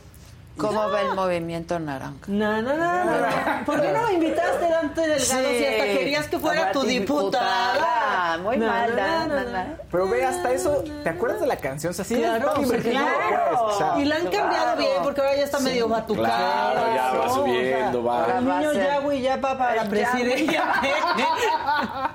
El niño ya, ya no es niño. Sí, pero sí es refrescante ver un evento de un partido, Sí. pues así, en vez de Alejandro Moreno Saving México. Ah, Sí, sí. La verdad. Este, pero bueno, sí, Dante Delgado dijo que ellos van solos, que para él están en la misma canasta el PAN, el PRI, Morena, o sea, no les dijo por nombre, pero sí por colores, o sea, dijo los azules, los rojos, los guindas, para nosotros, Nosotros- son la misma cosa. no, vam- no vamos por el quinto partido, dijo. Exacto, o sea, no, muy bien la verdad. Y es luego, que no hay que ir por el quinto, hay que ir a ganar. Sí. Claro. a menos que sea la selección mexicana, pues no ni por el cuarto. Ah, No, no, pues te regresan al tercero. exacto. Pues Sí, bien rápido. bien Te regresan. rápido. Ya ni para ¿Y saben a quién descongelaron? A Ricardo Anaya. Ya lo sé, Apareció Ricardo Anaya. Creo que ya se hizo láser en los ojos porque ya sale siempre sin lentes en sus videos. Ah, ya se ha de ver, Ah. Sí, se ve como más rebelde. O puede traer pero lentes de contacto. le mandó mensaje al presidente López Obrador. Angustiadísimo va a estar el presidente, pero ya salió, ya salió Ricardo Anaya de donde andaba. Aunque no sabemos en realidad en dónde, en dónde está. No, no. Echen. López Obrador trató de desaparecer al INE. Sacúate por favor la justificación que en su momento se inventó. El INE, en vez de garantizar la democracia, ha sido creado y funciona para impedir la democracia. Y entonces mandó una iniciativa para desaparecer al INE. Más que lo que López Obrador no se esperaba era que los ciudadanos lo pararan en seco, en una marcha impresionante. O sea, de manera libre, genuina, verdaderamente auténtica, la gente salió en defensa del INE.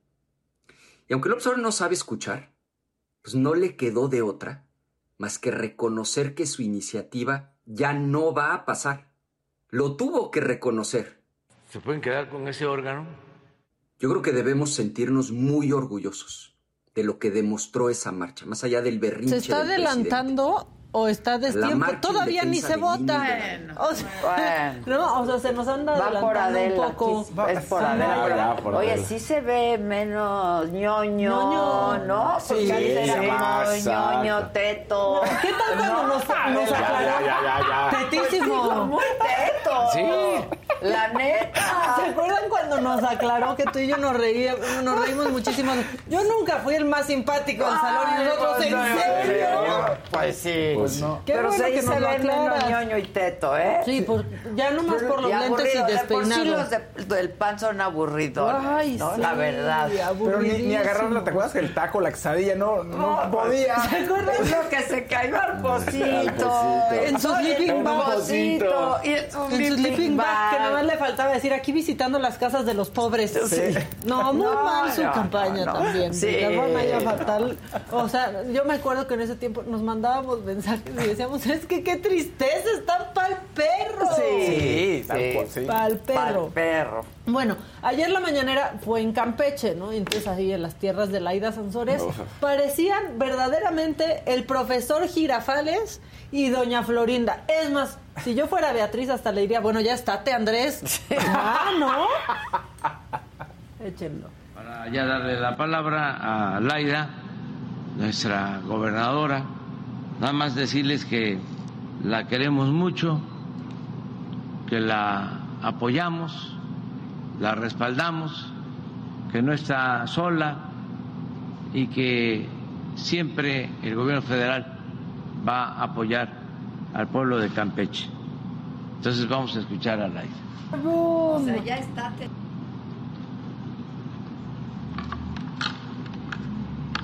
Andrés Manuel Utatishil, u presidente il México, u más malo Black Silik Campech, Campech lumil balan aguotoch, Kimakejet el Kimakola la aguotochesh.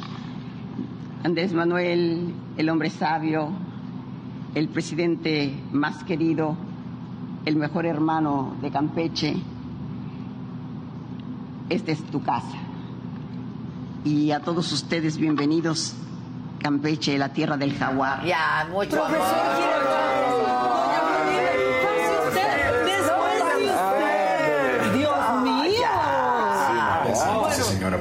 Después de esas palabras se sintió empoderada Laida y que le da su llegue a Monreal. Sí, Ahorita le dio su llegue. lo van a escuchar. Pero ¿qué tal su flor en la cabeza? Cabeza, sí. No, no, no. Una flor sí. para otra flor. Está horrible.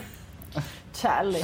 Yo Quedó tengo, roja. Tengo quedó una roja muy bonita que yo creo que se le puede ver muy bien. Por lo menos A se va a, Laida. camafu- a Muy preciosa, está Ay, muy ajá, divina. sí, ahorita. No, de verdad, la usé. un- una sola vez la usé para Pero- un evento. Es que roja no sé si se le vaya a ver. No, pero se la puede poner aquí. Yo la usé aquí, como aquí. Ok. Está muy preciosa. ¿Quieren Bueno, ver el llegue a Monreal? Sí, claro. Sí. Y ya nomás comento porque fue una vivencia muy fuerte que aún traigo impregnada en la piel el dulce aroma del pueblo en esa marcha. También un tufo de azufre que venía de España. Pero eso lo dejo para... Eso está fuertísimo. Eh, ¿Quién estaba en España? pues Monreal. que se fue a la El interparlamentaria. tono de azufre interparlamentaria que él se reinventó. Sí, claro. Sí. está, claro, claro. No, es que tengo un viaje que no puedo evitar, en serio. Él lo, él lo inventó. Bueno, y entonces esto nos lleva a Monreal. ¿Qué hacía Monreal mientras tanto? Bueno, pues fue al informe del senador de Morena, Nabo Rojas, este, y ahí de pronto y de la nada salieron unos grupos a andarlo abucheando. Échenlo. Si eso quieren, allá ustedes, pero no se dejen manipular. Algunos de los que gritan ni me conocen, no conocen mi historia, no conocen mi lucha, no conocen lo que he hecho. Simplemente escudados en el anonimato, siguen la indicación de que cuando llegue Monreal, griten en contra, abuchenlo, como cuando fue el informe, el informe de eh, la toma de protesta de julio eran los mismos que estaban adelante, que siguen a un aspirante y gritan y gritan para decir, no quieren a Monreal en Hidalgo, lo abucharon, pero vean aquí, son más los aplausos que los abucheos, porque todos quieren la unidad, la unidad. Y por eso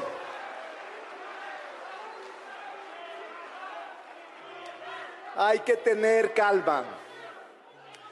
Hay que tener calma y ser felices. No se amarguen. Ahora dilo sin llorar.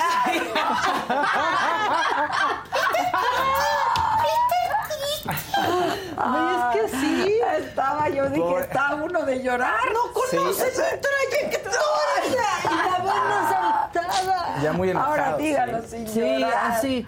Pues así se pusieron las cosas. este. Pero ya que andamos con gente que está enojada, nos vamos a saltar ya al Grinch michoacano, por favor, porque se hizo viral esto que sucedió en Michoacán, un señor disfrazado de Grinch, pues ya harto de los chamacos. Sinceramente estaba hasta la madre de ellos y lo grabaron cuando explotó. Ay, déjame de estar molestando, desde hace rato me está chingue, chingue, chingue. Pinches castrosos. Es que yo una vez es cotorreo ya, a cada rato me están mame, mame, mame, chingue, chingue. Ya me fastidiaron. Y perdón por las palabras. Pero no, y- aquí está el camarada. Vete.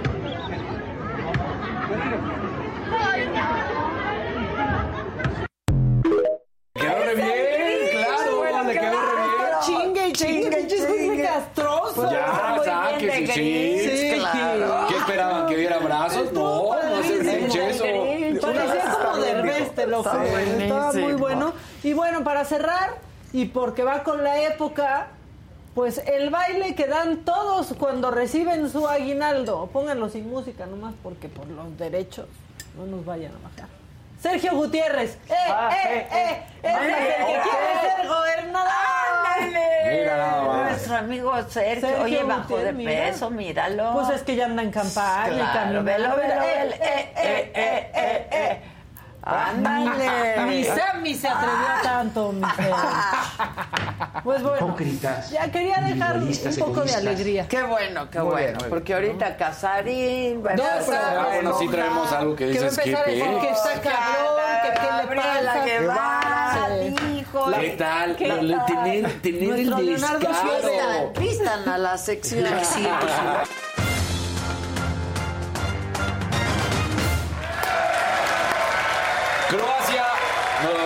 en penales. Brasil, hijo, pobrecitos los de Corea, sí le dieron una madrina de a de veras. Los aplastaron y bueno, pues hubo una manta gigante en el estadio y los mismos jugadores portaron de Pelé, estamos contigo, ya lo sabemos todo lo que ha pasado, ya lo platicamos ayer, entonces ahí estaba. Ahorita se está jugando el partido Marruecos contra España, está 0-0, minuto 66 y hay un Siguen momento... 0-0. Siguen 0-0, puede ser el segundo en irse a tiempos extras y penales. Y hay un dato curioso, porque ahorita está lo de Pelé. Resulta que Pablo Gavi, este jugador del Barcelona que está con la selección española, eh, se convierte en el segundo jugador más joven en la historia de las Copas del Mundo en jugar una etapa de octavos o de cuartos o de semifinales.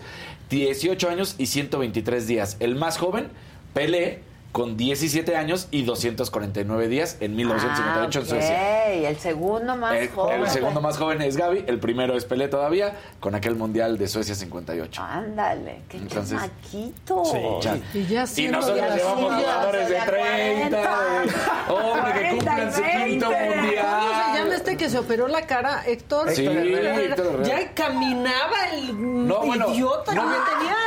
¿No ya vieron las ahí. cartas? Hubo, Sí. ahorita ESPN sacó, José Ramón sacó, porque este resulta que una dinámica del Tata Martino fue, escríbanse una carta. Unos. Bien holístico. Un- una carta a ustedes, ¿no? Y entonces dieron ya a conocer las dos cartas. Primero la de Andrés Guardado es mi príncipe, porque ya ves que le dicen principito, ¿no? Qué gran mundial. Hiciste historia. Se ¿Cómo dijo tú príncipe sí Sí, mismo. te- Sí. te escribías a sí mismo. mismo. Y entonces, solo tú sabes lo que es jugar un mundial. Lo hiciste haciendo historia, porque según esto jugó el quinto partido, ¿no? Pues eh, lo hicieron historia, porque no pasaron ni al cuarto. Historias ¿no? hicieron. Sí, hicieron historia. Y luego, este, Héctor Herrera también pone gran mundial, jugaste tu mejor partido, lo hiciste espectacular y tú dices, no, Príncipe. bueno, o sea, no, así se despide, sí, sí, Adiós, así se despidió guardado, pero la otra era la de Héctor Herrera. Pero es como muy noventesco como en las fiestas. Es que pasó, príncipe. No, ese es, ¿qué pasó, mi rey? Exacto. Ya no Pero entonces, bueno, pues te, te da risa todavía de, de esto que sucede. Papá. ¿Qué pasó? Bueno, ¿Qué la pasó, de Paps? Tato Martino, lo- la del Tata Martino sí estuvo buena porque decía, pudiste haber hecho más. Y pues sí. Pues sí. Sí, pues Del sí. que pudo, pudo. Pues sí, exactamente. Entonces, ¿qué pasó? Oye, lo que sí está muy macabrón es lo que sucedió al finalizar el partido de Brasil. Resulta que Samuel Eto'o, este jugador africano de Camerún, que fue reconocido como uno de los mejores futbolistas en su momento, jugó para el Barça, ganó todo, no está bien todavía definido qué es lo que está pasando en las investigaciones. Una persona, un joven, que al parecer unos dicen que es reportero, otro que es TikToker y otro que es un simple fan. Lo empieza a grabar, no podemos pasarlo porque es de- del Clarín, pero tenemos las imágenes de qué es lo que sucede. A ver. Entonces, de repente, lo empieza a grabar, él viene caminando, se da la vuelta a Eto, Eto es el de camisa blanca y gorra azul. Aquí ya traía dos hombres que no nos dejan ver al jovencito. La siguiente imagen la vamos a ver como ahí le está dando una patada, una Ah, patada entre el pecho y la cara. Ay. Le Ah, arrebatan caray. además también la cámara al- a la persona, una de las personas de seguridad de ¿Quién le dio una patada? Eto'o, Samuel Eto'o. Le dio una patada. El exjugador le da una patada a este joven que no se termina con de su saber. cámara, que traía su cámara. Justo antes de la cámara, el chavo se distrae, no se da cuenta, llega una persona que lo vamos a ver que es justamente el de azul, Ajá, ajá. lo flanquea, llega por detrás de él y le agarra la cámara. Ah. No se termina de dar cuenta este chavo, como que no reacciona bien, dice, ¿cómo me arrancaron la cámara? Y antes de que le terminen de arrancar la cámara, Le dan la patada. le- se le dejan ir, se va hacia atrás y cuando se va hacia atrás, es esta imagen, le suelta la patada. Entonces, ahí está, ahí está justo el momento, Sí, ahí sí, está justo sí. el momento de la patada. Ese es el momento en que está dando la patada. Imagínense que atrás del hombre de azul y por supuesto enfrente de Samuel Eto'o, que es el de gorra azul y camisa blanca, le está dando la patada. Es ahí el momento en el que patea a esta persona que te digo, sigue sin saberse qué es lo que sucede. Hoy, además, eh, él está como presidente de la Federación de Camerún. Entonces, esto está gravísimo Oh. porque no fue como un exfutbolista hoy aficionado. No, también fue como una persona dentro de todo lo que es FIFA. Claro, porque está claro, representando a la Federación de Camerún. Entonces, bueno, pues él además está como embajador, voy a decirlo exacto, como embajador delegado de la organización del certamen de Medio Oriente. Entonces, pues está de manera oficial en, estos partidos. ¿Qué va a hacer la FIFA ahora con esta acción? Y él, ahí había gente luego, luego, y dijo, yo no tengo nada que hablar. No se sabe qué pasa. En el video vemos claro cómo Samuel Eto'o va caminando, le dice algo, se dicen como dos cosas, Samuel Eto'o se sigue, y de repente ves que se regresa enajenado Y le a irlo a golpear. Los, de, lo- lo- los medios tratan de separar, el clásico que pedo, y entonces se termina quitando, le arrancan la cámara y bolas le dan. Y él como el Grinch, ¿no? Pues es que está mame y mame, ¿no? Así Exacto. Así. Que soy le castroso, chingue, chingue. Entonces, pues, sí es un FIFA Gate, porque está Claro. de manera oficial Es ahí. todo un. FIFA, ser, Es todo más un bien. Sí. No, pues, ah, y Samuel entonces sabemos que durante su etapa como futbolista también tuvo muchos problemas fuera de la cancha. Entonces, bueno, pues ahorita este cuate no, se le pues botó la muy canica. mal. Muy mal. Pero adiós Eto ya de... ¿no? Pues De- todavía Ya hasta, esto- hasta ¿Qué ahorita. toque el otro? ¿Qué toque el otro? O sea, van como 10 horas de esto, ya un poquito más, y no se ha pronunciado FIFA. Entonces dijo, no tengo nada que decir. Así tal cual. O- aceptando lo que hizo. No, Bueno, ni pues, aceptando ni no aceptando, nada más dijo, no tengo nada que decir. Ajá. Sí. Digo, no puede negarlo, ¿no? Pues, O ¿qué sea, va a decir? Pues ya también. Exacto. Ahora, regresando ¿Qué y seguimos pudo con- haberle hecho el hombre? ¿Quién sabe? Pues insultar... O sea, no ¿quién sé, sabe qué no fue? sé, no sé. No se sabe. Y las imágenes que tenemos es de otros aficionados, esos sí aficionados, que reconocen la gresca, no se habían dado cuenta que era Eto'o. O sea, simplemente dijeron, ¡ay, hay gresca! Y entonces empezaron a grabar y de repente se dan cuenta que es Eto'o. Eto. Eto'o. Eto.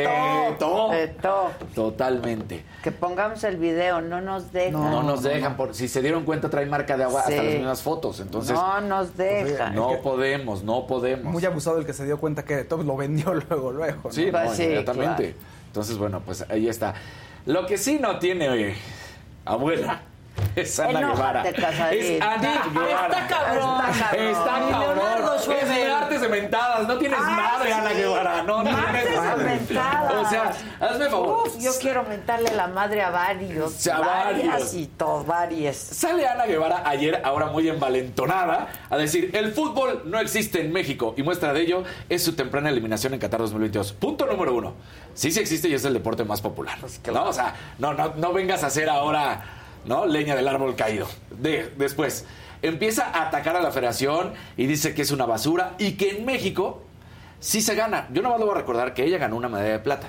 La Federación de Fútbol ganó medalla de oro en Juegos Olímpicos. Pues digo, entonces, porque también, ah, qué bueno, Sí. ¿no? Ahora sí vas muy bravita.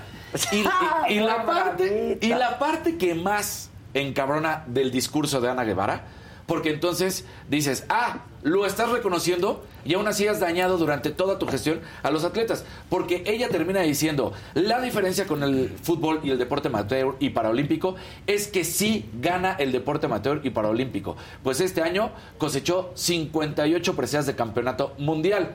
Por cierto, preseas a las que ella no apoya económicamente. Preseas a todos estos ganadores en los que les bajó la beca, diciéndole que la beca no es un estímulo para vivir de la beca, sino pues háganle con sus cuatro mil pesitos como puedan. Sí, O sea, una persona que sabe lo que sufría y que no hay un solo atleta hoy Que no hay un solo atleta que la apoye. No, no. Y que todos han Más que dicho los que "Es tienen miedo perfecta". que les quiten Claro. su Sí, ayudita. que son muchos. Que son muchos. También. Pero los no que- solo es por la ayudita, es por la grilla que hay. Exactamente, pero cuando vemos que se han retirado, pues la misma Paula Espinosa, o que están cerca de salir, dicen, pues me la juego, todo por el todo, ¿qué más da? Y han hablado Sí, ¿qué más da? directo Porque- contra ella. Pero imagínate un joven de 20 años que de entrada le bajaron la beca de 20 mil a 4 mil pesos, porque así fue. Y luego le dicen, si hablas, no tienes ni un peso. Y dices, ¿cómo? Vivo es- y no los dejan tener patrocinadores. O sea, Ana Guevara ha destruido la CONADE, ha deshecho todo tipo de intención de un deportista por tratar de ser ¿Quién mejor. lo hubiera pensado? ¿Quién no? hubiera Al pensado? contrario, ¿no? O sea, qué bueno que estaba Ana Gabriela Guevara, qué bueno que llegó una deportista. Que se quejaba "Ay, por fin padre". el se deporte". quejaba de todo lo que pasaba dentro del, del deporte. por fin va a crecer. Digo, hace unos días, recordemos también en, en una de las pláticas que tenía el presidente Andrés Manuel, y decía, y prometió estímulos, además de las becas, para los centroamericanos y panamericanos que vienen el próximo año, ¿no? Y Ana Guevara puso esta cara de, ¿what? ¿Cómo? Si llevo todo el tiempo quitándoles lana y ahora prometes que les voy a dar lana. Entonces, Ana Guevara ha hecho eso. Y tienes el cinismo, el descaro, la hipocresía de decir, aquí sí hay atletas que ganan medallas. Y entonces, ¿por qué les quitas los Ay, no, estímulos? tuvimos la peor participación también. La peor. A la Cuatro llegar en la. CONADE. A la ver Guevara en la CONADE, cuatro medallas de bronce. Parece- cuatro. No, parece cuatro personal, medallas. Casarina. Les dijeron un día. Ah, sí. Sí, Parece. Parecía pues sí, personal, dijeron. personal. Es personal porque es el deporte que yo sí defiendo, porque yo lo he dicho una y otra vez, yo sí creo que el deporte, junto con la cultura, hace una diferencia en un país. Y sobre todo que una atleta que sufrió Oye, yo De entrevisté todo. tantas veces a la Guevara, ¿no? Este, y se quejaba y decía que sin estímulos, que sin apoyo, que sin esto, que sin lo otro. Entonces dices, va a llegar ella. Ahora, si le bajan el presupuesto, no la dejan hacer o ta, ta, ta, pues que renuncie. exacto, si supuestamente es porque no tengo que seguir la línea, Pues pero tú tienes yo me voy porque no me dejan apoyar a mis Se llamaría dignidad, ¿no? Dado caso. Claro. No, ahí, pero eso sí, ya sabes que también los rumores corren y dicen que la lana que supuestamente... esos son rumores, a mí no me consta ni nada, pero que todo es porque va a buscar después a- para irse a su tierra, ser gobernadora. Vamos a ver, pero lo que sí es que en CONADE ha deshecho, y eso es claro, no ha apoyado en ningún momento a los atletas. Pero bueno, es- el cinismo no tiene madre. Es- Sí, sí, sí, porque a ver, cuando no te Mejor dejan con trabajar. mejor CONADE. Exacto, Sí. con ADE. Aquí, Exacto. aquí con ADE. Si hay estímulos. Claro. Apoyo. Hay apoyo. Hay crecimiento, se cree. Confianza. Por lo menos Claro. cafés y refrescos. también. Claro. Faltan. O sea, No, pues claro. No manches. Oye, y bueno, también ayer pasando a un lado, pues puede ser amable y a otros también les va a molestar. Los pilotos ayer de la Fórmula 1 en el automovilismo se da a conocer y fueron galardonados en la edición número 35 de los premios Autosport. Y bueno, pues Max Verstappen es conocido y reconocido como el mejor piloto de la temporada, tomando también la del año pasado, el segundo. Y bueno, pues lo que molesta a muchos es que a Checo Pérez no se le reconoce.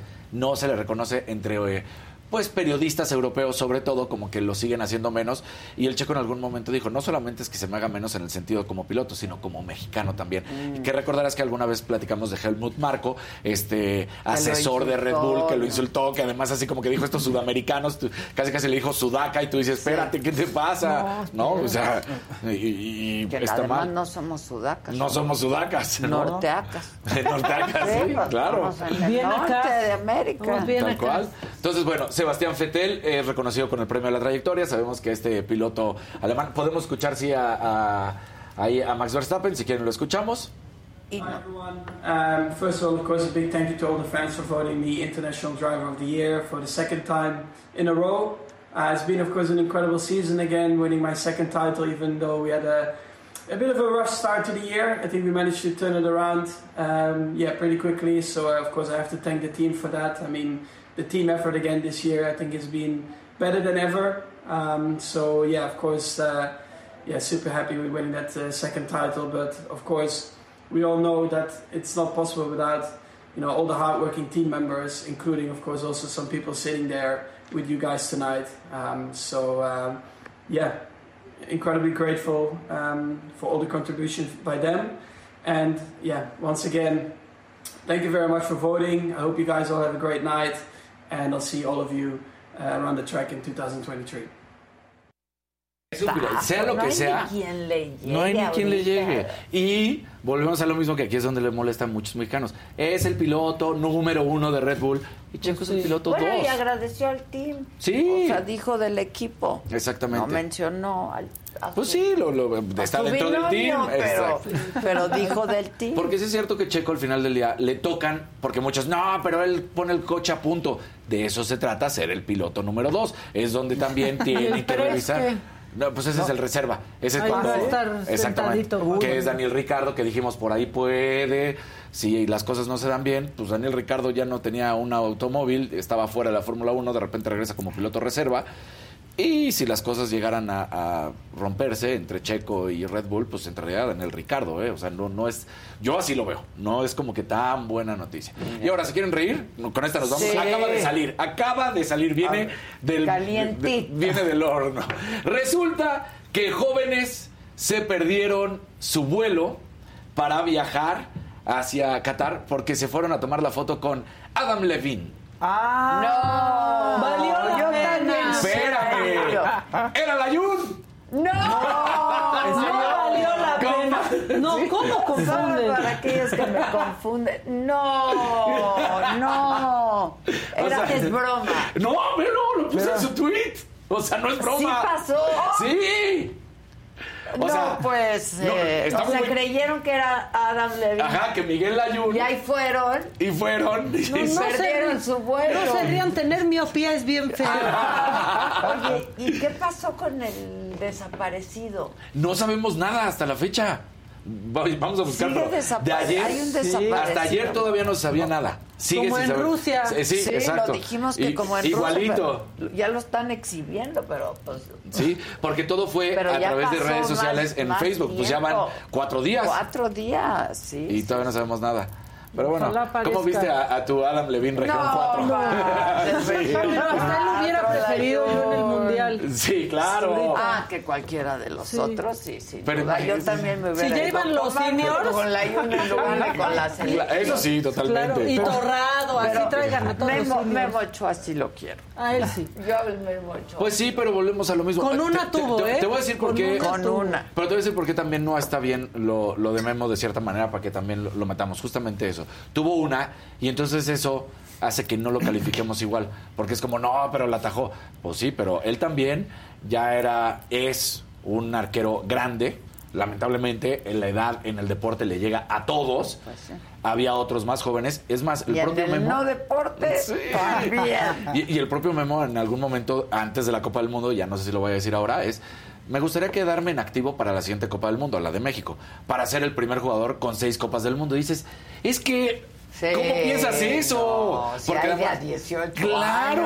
No, eso sí, ya, O sea, él va a tener 42 años. Pero acuérdense la tranquilidad que nos daba el Conejo Pérez. Sí, pero te voy a decir Sí, algo. también, Pero, pero en el. Mundial de Sudáfrica, que es cuando se llevan, ahí era ese Mundial de Memo. Pero Aguirre no confía en Memo, se lleva a- Al Conejo. al Conejo. Y el primer gol, justamente el primer gol del partido Se contra Sudáfrica, se lo comió porque supuestamente brinca muchísimo y nada. Y luego, en el de Argentina, haya sido fuera de lugar o no haya sido fuera de lugar, un error garrafal del Conejo, que es lo que nunca debes de hacer como portero, escupi- o sea, que viene el balón, te rebota, lo escupes y lo dejas ahí al centro, por eso le llega el gol. por eso llega el gol. Si lo hubiera sacado a cualquier lado, no hubiera caído el gol. Pues se lo puso Se lo puso, ahí. sí, o sea que ahí está. No, ¿saben qué? Es que ya se pasan todos. Yo ya no quiero que me guste el fútbol.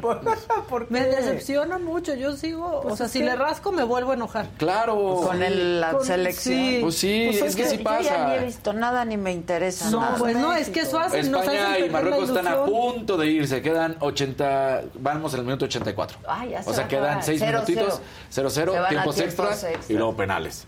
España-Marruecos. Bueno, pues Ay, vamos qué a ver. bueno que ¿A todos ti se te vayan a gusta penales. España para ganar o Argentina? Yo dije Argentina. Ah, el, el Jerry dijo España. El Jerry dijo Y- España. Ya ven, ya ni al Jerry lo pelamos porque ya, ya, se, ya. Es no, que ya eso también hicieron. el Jerry ya. Ay, Omar, ¿sabe quién sabe? terminaron con perdió. toda.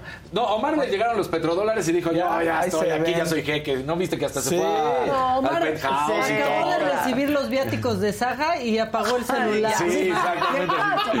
Pero ha, ha estado mandando cosas para la saga, pero pues ya se No, fue a ya. disfrutar. Curiosamente te dice, sí, no hay señal. Oye, ahí es donde más señal hay ahorita en el mundo. No, yo no tengo señal. Claro. Bueno, pues así las cosas. Así las Oigan, cosas. hablábamos de lo que hemos visto en, en las plataformas. Ayer vi eh, pues un documental eh, que se va a estrenar el próximo jueves. Ah, hoy es martes, sí. Y justo ayer tuve oportunidad de verlo. Se llama A Plena Luz. Y el director de este documental es Alberto Arnau y está ahí, está aquí con nosotros. Alberto, ¿cómo Alberto, estás? vente. Véngase para acá. Muchas Aquí gracias. es muy orgánico el asunto. ¿Cómo estás. Alberto? Muy bien, muchas gracias. Qué bueno, pues Gracias justo ayer lo vi. Qué historia, ¿eh? Me Qué recordó historia. toda la historia porque pues yo, por supuesto que di toda la información, Claro. pues que, que pues, lo poco que fluía y, ¿no? Este, pero cuéntanos eh, en beneficio de la audiencia qué pasó y de qué trata el documental. Bueno, a plena luz, eh, lo que cuenta es del multifeminicidio y homicidio de la colonia Narvarte que ocurrió el 31 de julio de 2015, que se hizo famoso en realidad porque había dos personas, y en particular un periodista, Rubén Espinosa, que venía escapando de la violencia política del gobierno de Javier Duarte en Veracruz. Pero muy poco se habló del resto de las víctimas, realmente nunca se supo lo que pasó, la Procuraduría en ese entonces de Ríos Garza eh, comenzó a filtrar información a algunos medios diciendo que esas personas se encontraban en una fiesta, que se salió de control y entonces por eso se, se, se fueron asesinadas estas personas. Luego habló de droga, ¿no? Porque decía que habían sacado una maleta este, del departamento y que presuntamente tenía kilos de, de- de cocaína, no sé qué. Lo cierto es que esa maleta nunca se, eh, se encontró, entonces no sabemos realmente lo que contenía. Y, el caso se olvidó, ¿no? Pasaron los años, no se supo nunca más. Y mi equipo de investigación y yo lo que quisimos fue revivirlo y ponernos a hacer una nueva investigación, dado que la Procuraduría entonces y la Fiscalía actual no han hecho lo suficiente por tratar de llegar a la verdad. O sea, hasta el día de hoy no sabemos qué fue lo que pasó. No sabemos qué es lo que pasó y yo creo que no solo responde a una situación de incapacidad por parte de la Fiscalía o de, de la encubrimiento, de que claro es encubrimiento. un poco lo que tú, lo que en el documental se, se, se transmite, ¿no? Que- Se transmite, sí. Pues es que, por ejemplo, para darle algunos ejemplos al público, es muy claro que los victimarios, tres de los victimarios viajan en una camioneta suburban oscura y atrás siempre va un Malibú, que de hecho es mencionado por el testimonio de uno de los victimarios que están actualmente detenidos. Y nunca se investigó ese Malibú, nunca se dijo, oigan, pero este Malibú, ¿qué pasó? ¿Quién era? ¿Quiénes, quiénes venían? Etcétera, ¿no? Y en las cámaras de seguridad se hicieron públicas unas cámaras donde se veía justamente a las tres personas que venían en la camioneta. Sin embargo, ya cuando tuvimos acceso a los videos completos, nos damos cuenta que en ambos vehículos viajan por lo menos cinco personas. ¿Quiénes son las otras dos personas que participaron directamente en los hechos?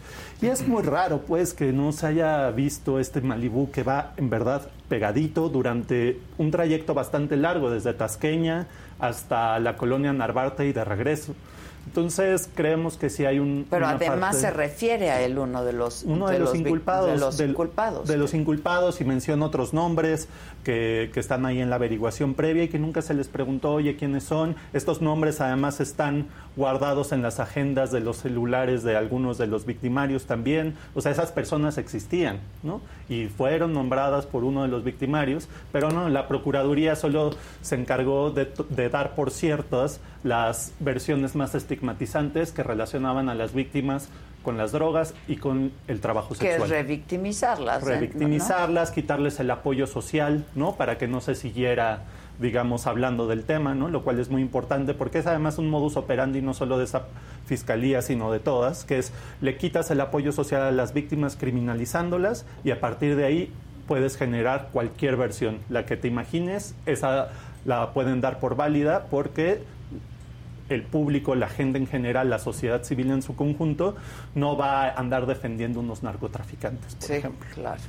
Este es un documental muy bien hecho, es largo, ¿no? Que son como dos, Casi dos horas. horas, ¿no? Sí, dos horas, en donde recoges bastantes testimonios. Alberto, ¿no? ¿Cómo, ¿Cómo tuviste acceso a todos estos personajes que de alguna manera pues participaron del Claro. evento? Sí, pues bueno, cuando decidimos hacer la película veníamos saliendo de una película anterior que se llama Hasta los dientes, que también la pueden ver en la plataforma, donde retratábamos la vida de dos estudiantes asesinados por el ejército en el Tecnológico de Monterrey. Y lo que quisimos fue hacer básicamente algo parecido, pero aplicado a otro caso. Y el primer caso que nos vino a la mente fue el caso Narvarte por las repercusiones que tuvo Y en la sociedad. Mediáticamente y también personales, ¿no? Yo en aquel momento vivía muy cerca del departamento de, los, de la Narvarte.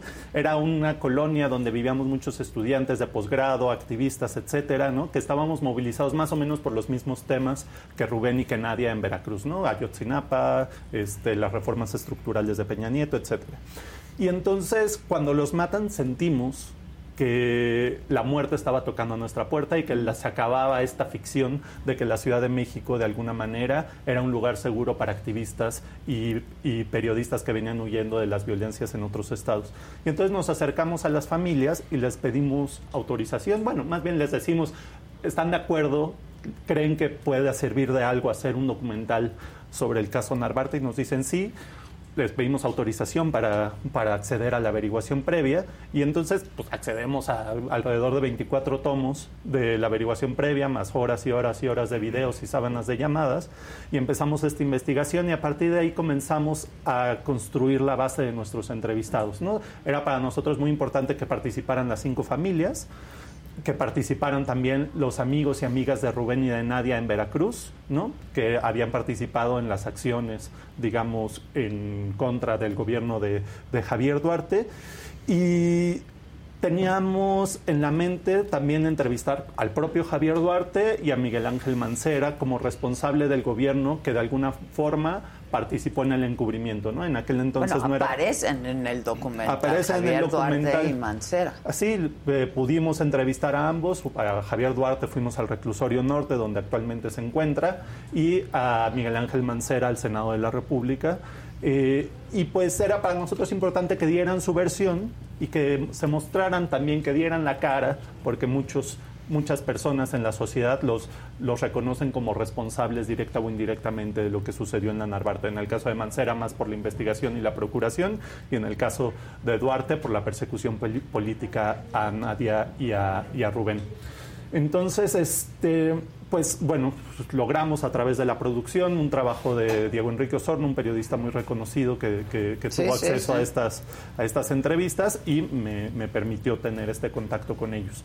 Y luego, bueno, pues el- los representantes de las familias, ¿no? los abogados que trabajan directamente con, con las familias del caso y también accedimos a una serie de peritos que en algún momento nos ayudaron a entender la averiguación previa porque nosotros somos Sí, debe ser complicado, claro. Sí, somos documentalistas, somos historiadores, periodistas, etcétera, pero no tenemos necesariamente las capacidades o, las, o los conocimientos técnicos para interpretar algunas cosas, por ejemplo, relacionadas con las dinámicas de los hechos, ese tipo de cosas como ya más periciales, digamos. Y decidimos involucrarlos en el documental y que la película fuera en realidad un retrato de la investigación que hicimos para tratar de entender eh, el caso. Y de la investigación que se hizo en su momento. Por parte de ¿no? la Procuraduría. de la es una crítica constante a la investigación de la Procuraduría, porque cómo es posible que nosotros en menos tiempo hayamos logrado encontrar más cosas que la Procuraduría en cinco años, o en seis años, o en siete años, ¿no? Entonces, pues eso, es en realidad una investigación, no es un documental con investigación, sino es una investigación que se convierte en documental. Exacto, y que no tiene nada de novelada, ¿eh? por más que parezca. Es que esa historia fue terrible, Brutal. ¿no? Ese evento fue Mm. terrible.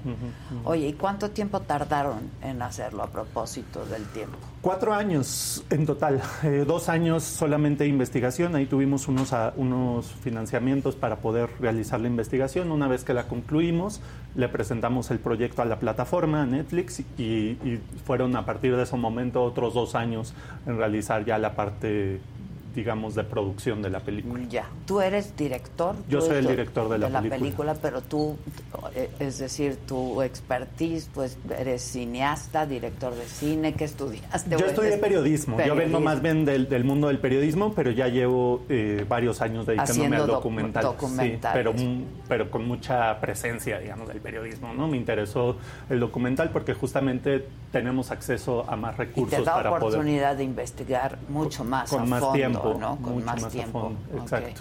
Y son un equipo de chavos que están contigo. Somos, la verdad, bastante, bueno, ya no tan jóvenes, pues, éramos más jóvenes en la película anterior, pues, pero entre 30 y 40 años la mayoría. Ya, Estamos, pues, sí. Sí, Muy jóvenes. Muy jóvenes. Oye, ¿y qué, qué les dejó toda esta investigación? Es decir, eh, ya habías hecho otra, Claro. otro documental anterior. ¿Qué, qué les deja esto? ¿Qué sabor de boca les deja? Y qué- Bueno, hay, hay, hay mucha frustración, la verdad. Hay mucha frustración por no haber logrado llegar a la verdad, ¿no? Que, que la verdad es que al principio, con mucha soberbia, mi equipo y yo decíamos, sí, o sea, con todos estos recursos, con todo el esfuerzo que vamos a hacer, vamos a poder llegar a la verdad.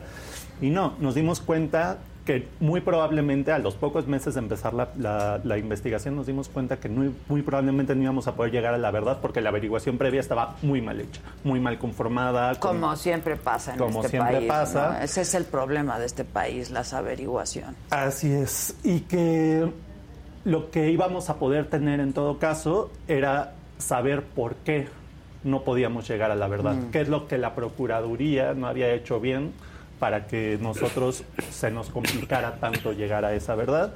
Y, y nada, pues entonces se convierte no solo en una cuestión de denuncia de la violencia y de lo que pudo haber sucedido en ese departamento, sino de cómo funcionan las fiscalías en este país, ¿no? En particular la, la de la Ciudad de México, pero tengo la impresión de que es algo que funciona más o menos de forma similar en la todos. Fiscalía Federal y en la de todos los estados. Ya.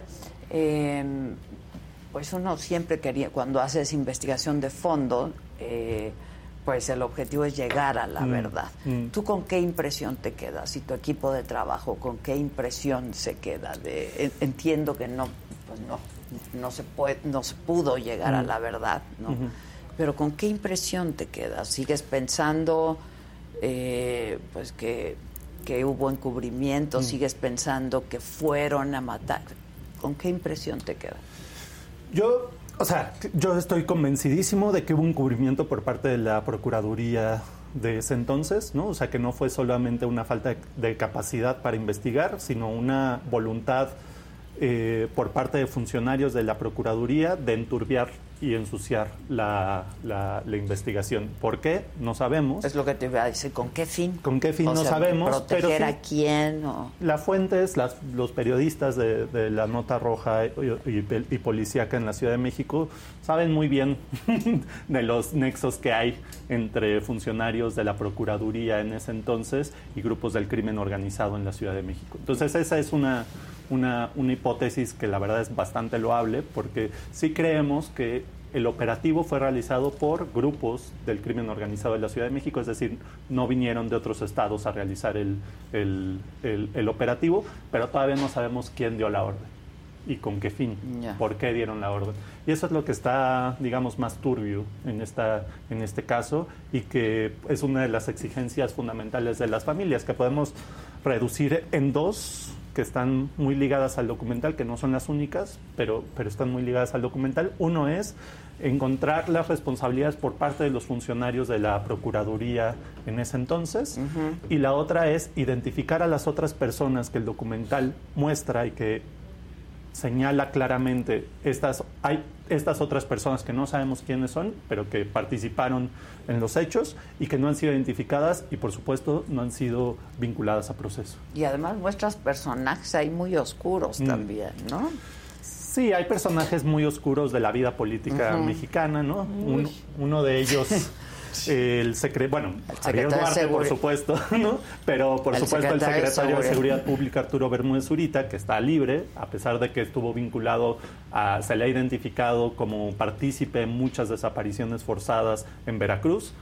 Eh, el caso de Raúl Peralta, por ejemplo, que era el jefe de la Policía de Investigación de la Procuraduría, que de acuerdo a los representantes del caso fue quien diseñó todo el encubrimiento del caso y todo lo que sucedió ahí, y que, por ejemplo, recientemente en los informes de estos de la Sedena que fueron filtrados se le identifica claramente con un grupo del crimen organizado Mm. en la Ciudad de México. Es decir, es un secreto a voces, ¿no? Que, que ya conocíamos quienes estábamos más o menos enterados de la, de, la de la situación en la Ciudad de México, pero ahora tenemos, por ejemplo, a la Secretaría de la Defensa Nacional diciendo claramente este personaje recibía sobornos millonarios por parte de un grupo del crimen organizado en esta Ciudad de México. Pues está bien, bien interesante. Este, son cosas que pasan, lamentablemente siguen pasando. Siguen sucediendo. ¿no? Y pues yo te felicito muchísimo porque incluyes a todos los protagonistas de Mm. esta gran historia. Qué bueno que tuviste acceso a todos en realidad, Mm, ¿no? mm, Este y pues nada, se estrena este jueves Este jueves en la plataforma Netflix. en Netflix. Yo tuve, gracias por mandármelo, ahora sí que por Adela, y tuve oportunidad Por de verlo ayer, ¿no? Mm. Este, véanlo porque está realmente muy interesante. Muchísimas ¿Ya gracias. estás trabajando Adela. en otra cosa? Uy, no, ahora estoy descansando, la Sí, verdad. qué bien. ya- ¿Cuánto tiempo? No, imagino además la, no, el, Sí, el la, trabajo la emocional locura que hay que hacer, claro, y sí. la locura que representa hacer una investigación de esta Mm. naturaleza que, pues que sin duda, pues sí sacudió, ¿eh? A la, a- fue muy mediático y nos sacudió a todos, además, ¿no? Y me acuerdo perfecto de lo que estaba pasando en la Narvarte. ¿no? Mm. Sí, pues espero que este documental vuelva a poner el caso sobre la mesa y, y se abra una nueva discusión sobre la violencia en la Ciudad de México y en el país. Te agradezco mucho y te felicito mucho, Alberto. Gracias por estar con nosotros. Muchísimas Muchas gracias, gracias, Adela. gracias. Entonces, este jueves en Netflix. Gracias. Gracias. Muchas gracias. Oigan, perdóname. Bye. Este, bye. Eh, pues nada, hoy qué va a pasar? Hoy sale la entrevista Con con la la, Josa. ¿no? Sí. Hoy vamos con el promo 7 de la noche en este mismo canal de la saga, una conversación que tuvimos hace solo unos días con esta súper cantante que talentosa y buena es, María José. Venga. Casi venimos del mismo color. Mira, ¿ya viste? ¿Cómo se ¿Qué onda? Gracias. ¿Cómo estás? Al contrario. De ser una chavita que quiere cantar y que hace su banda, pero luego ser la gran solista en este país, pues puedes perder el piso. Yo creo que más lo perdí en Cava al principio, ¿no? Porque, pues porque uno es muy pendejo, la verdad. O Y sea, eran unos escuincles, Exacto, ¿no? hablando, o sea, por lo mismo. Ya dime la neta, ¿por qué pintaste tu raya de cabra? No, los amo con todo mi ser. Y no es que haya pintado mi raya, es que. ¿Nunca has tenido una, una relación homosexual? Pues, ¿qué decir? Digamos que. Sí, sí no, digamos, güey. diga- Lo que tenías conmigo era un amor desmedido. Rompiste cada sueño que y ahora no tengo miedo de volar. No vas a detenerme ya. Lo que tenías conmigo. ¿Qué, decir, dice? La ¿qué decir? Pues La sí o no, pues sí o no. Amo a la Josa Qué mucho. voz tiene. Sí. Qué voz tiene. Y Qué saludos a su mamá.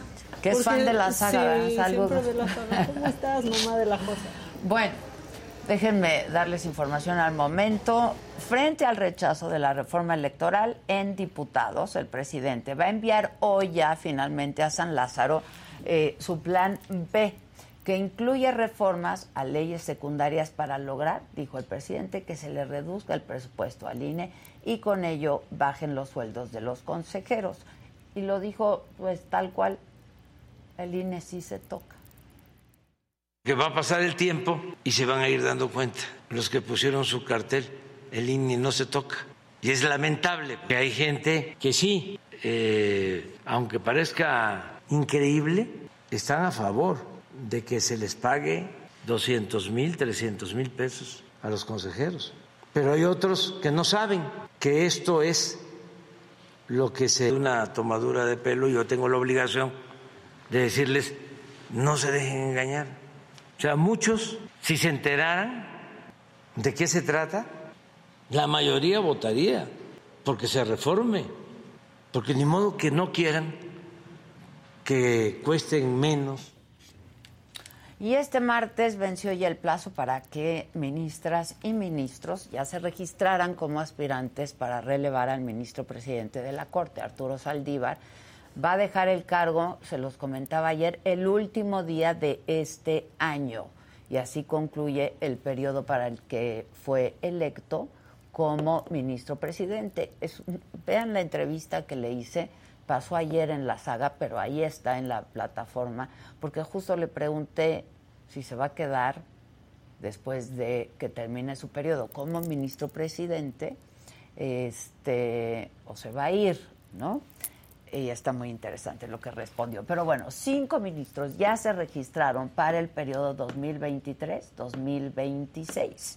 Yasmín Esquivel, Norma Lucía Piña, Alfredo Gutiérrez Ortiz Mena también se registró, Javier Laines y Alberto Pérez Dayat. Sus proyectos y trayectoria pueden ser consultados directamente en la página de la Corte.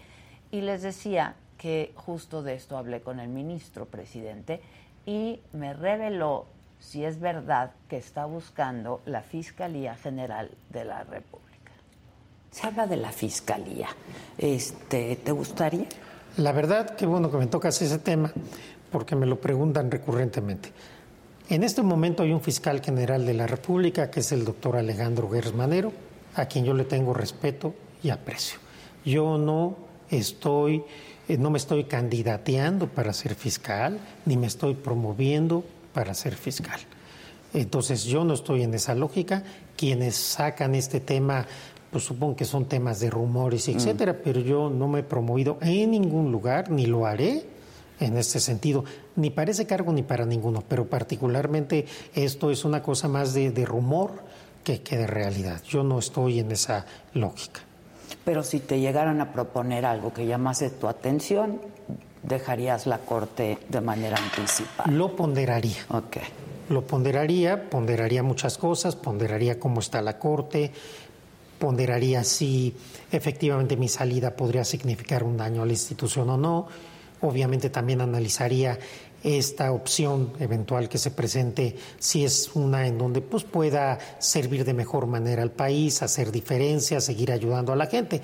Y lo analizaría en su momento, pero de verdad no me, eso no me quita el sueño, porque eh, yo ahorita estoy concentrado primero a terminar este cargo, después a participar en la elección de mi sucesora o sucesor y después regresarme a la sala y ya veremos qué nos depara. La destino. elección es el día 2 de 2 de, enero. dis- 2 de enero. perdón.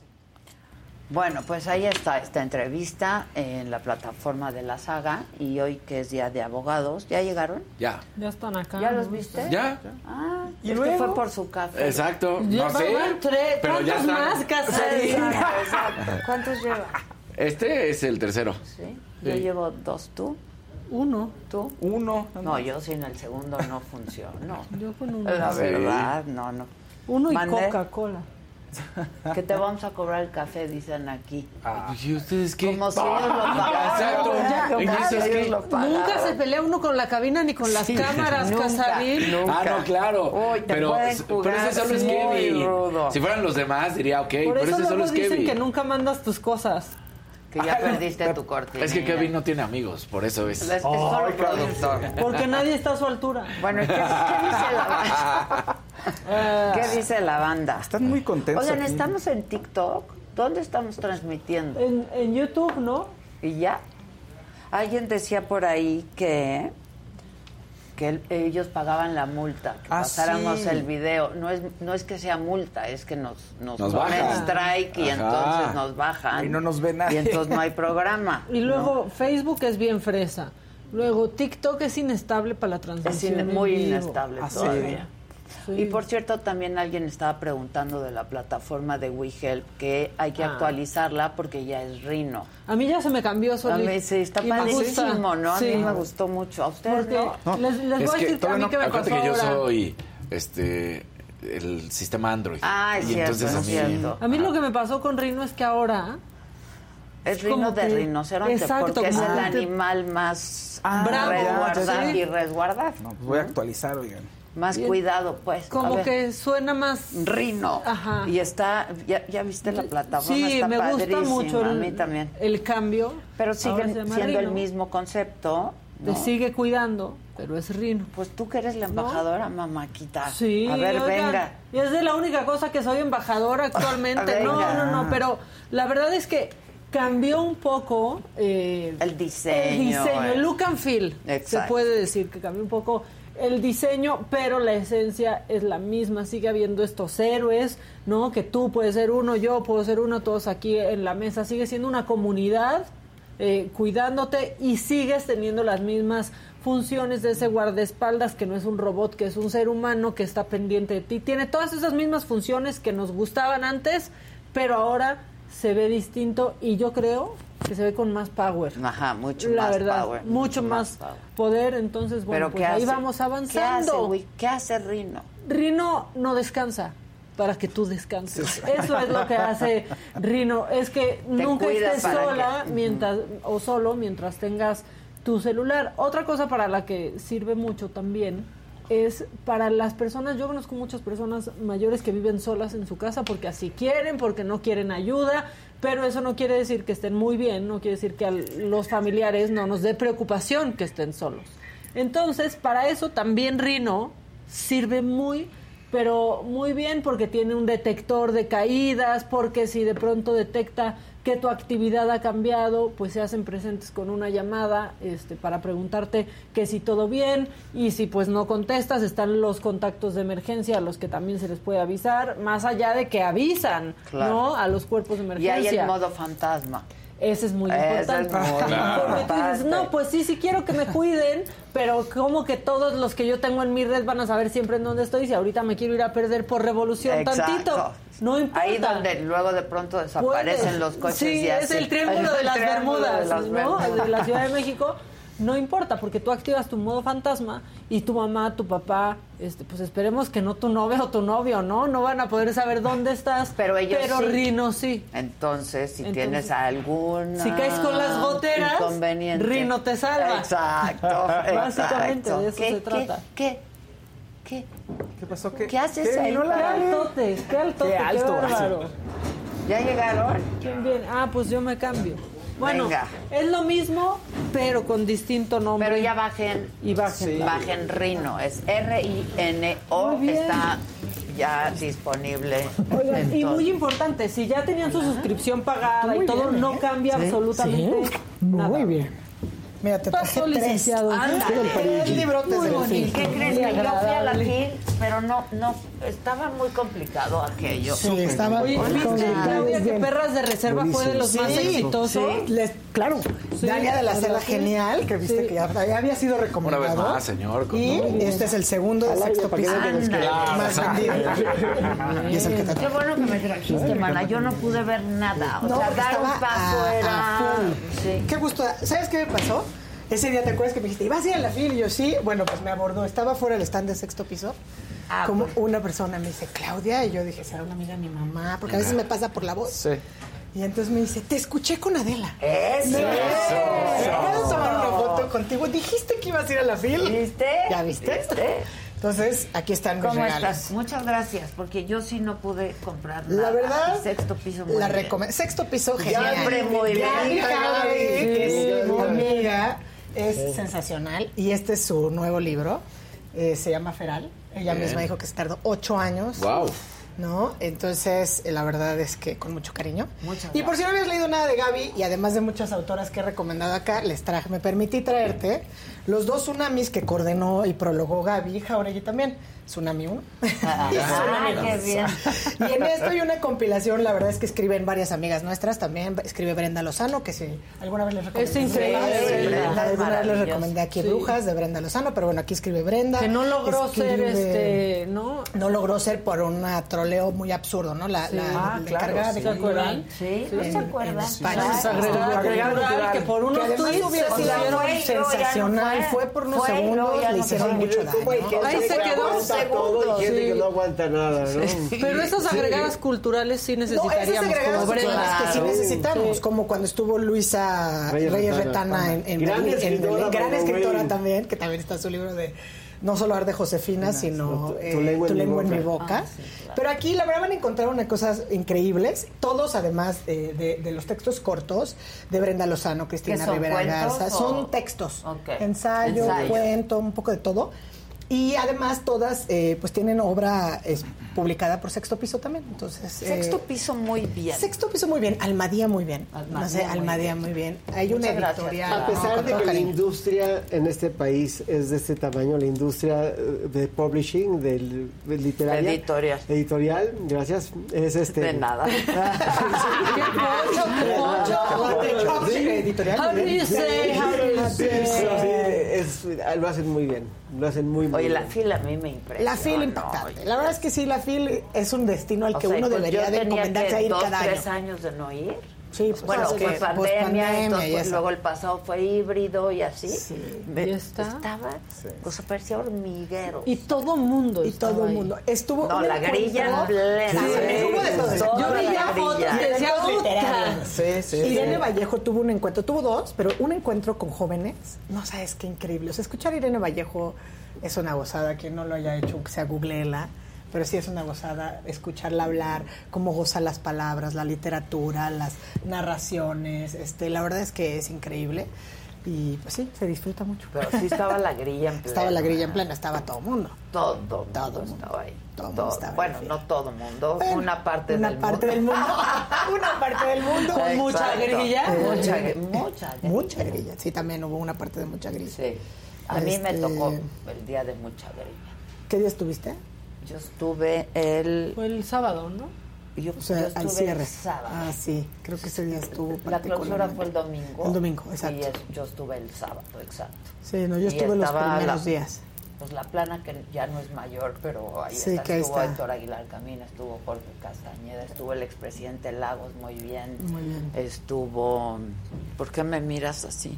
No, porque estoy escuchando los asistentes- Por los asistentes, No, no, no, estaba porque pensando- estuvo Porfirio Sí. Muñoz, Ah, estuvo Porfirio Santiago Muñoz. Krill, No, sí, pues, la estuvo grilla, Lorenzo, sí, estuvo Lorenzo, sí, sí, sí, sí. De todo, De Pero, todo. pero a pesar de que estaba muy grillo, como que el ambiente estaba muy amable, ¿no? Sí, sí. Es que hay de todo, exacto. Como que está toda la unas parte muy. Unas protestas afuera, afuera, pero nada importante, ¿eh? Sí. Sí, Nada importante realidad. Casi todos cuidan mucho la parte como cultural, que eso creo que lo hacen muy bien. Entonces, aunque hay temas políticos, si, si el panel se vuelve muy político, están en la sede, digamos, alterna, que son los salones del Hilton que está Exacto. enfrente. Entonces, eso también Ahí lo cuidan mi- mucho, sí, ¿no? fue creo que lo cuidan muy bien. sí. O sea, se me, se me parece que es muy correcto. Incluso, ves que hubo mesas de opinión 51. Sí, Solo una estuvo en, adentro de la digamos, del recinto que estuvo Denise, eh, Valeria Moy, ¿no? que estuvo bien. La, la- y, y la verdad es que cuidan mucho esa parte que me parece que, que es muy Sí, bien. a mí también. Los Pero medios muy mu- bien, no sé, estuvo padre. Pero mucha cosa está pasando todo, el tiempo. Está Sí. está Hay mucho la verdad. Y cuando vas a, esos, a esas cosas, como a la FIL, sientes como este Mexican moment. Cosa que me pasa también en Maco, que dices,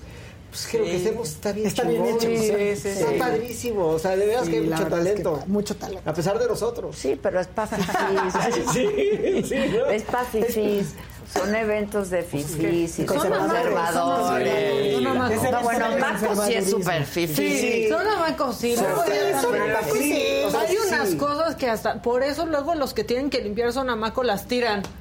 ¿Cómo han Sí, tirado? sí, ¿Se sí. acuerdan? Digo, Sí. pues es que no saben de qué va. sabes, No saben de qué va. El arte y la literatura, o sea, el arte plástico y la literatura, aunque obviamente hoy es un, un arenero muy fifi, sigue siendo y siempre será un foro de No, el izquierda. arte es Sí, lo un máximo. foro Me compré un Dávila. Ay, qué padre. Muy bien, felicidades. Qué padre. Es que somos fans Sí, de... Somos coleccionistas. No, no, eso es mucho decir. Tener sí, dos, te- tú sí, tener dos sí. Ya es no coleccionista. colección. Ah, yo siempre he dicho, ok, hay yo ya tengo tres. eh, Yo ya más de tengo uno es tres. colección. Sí, ok, ok. Claro, la No, colección pero- empieza con uno, ¿no? Sí.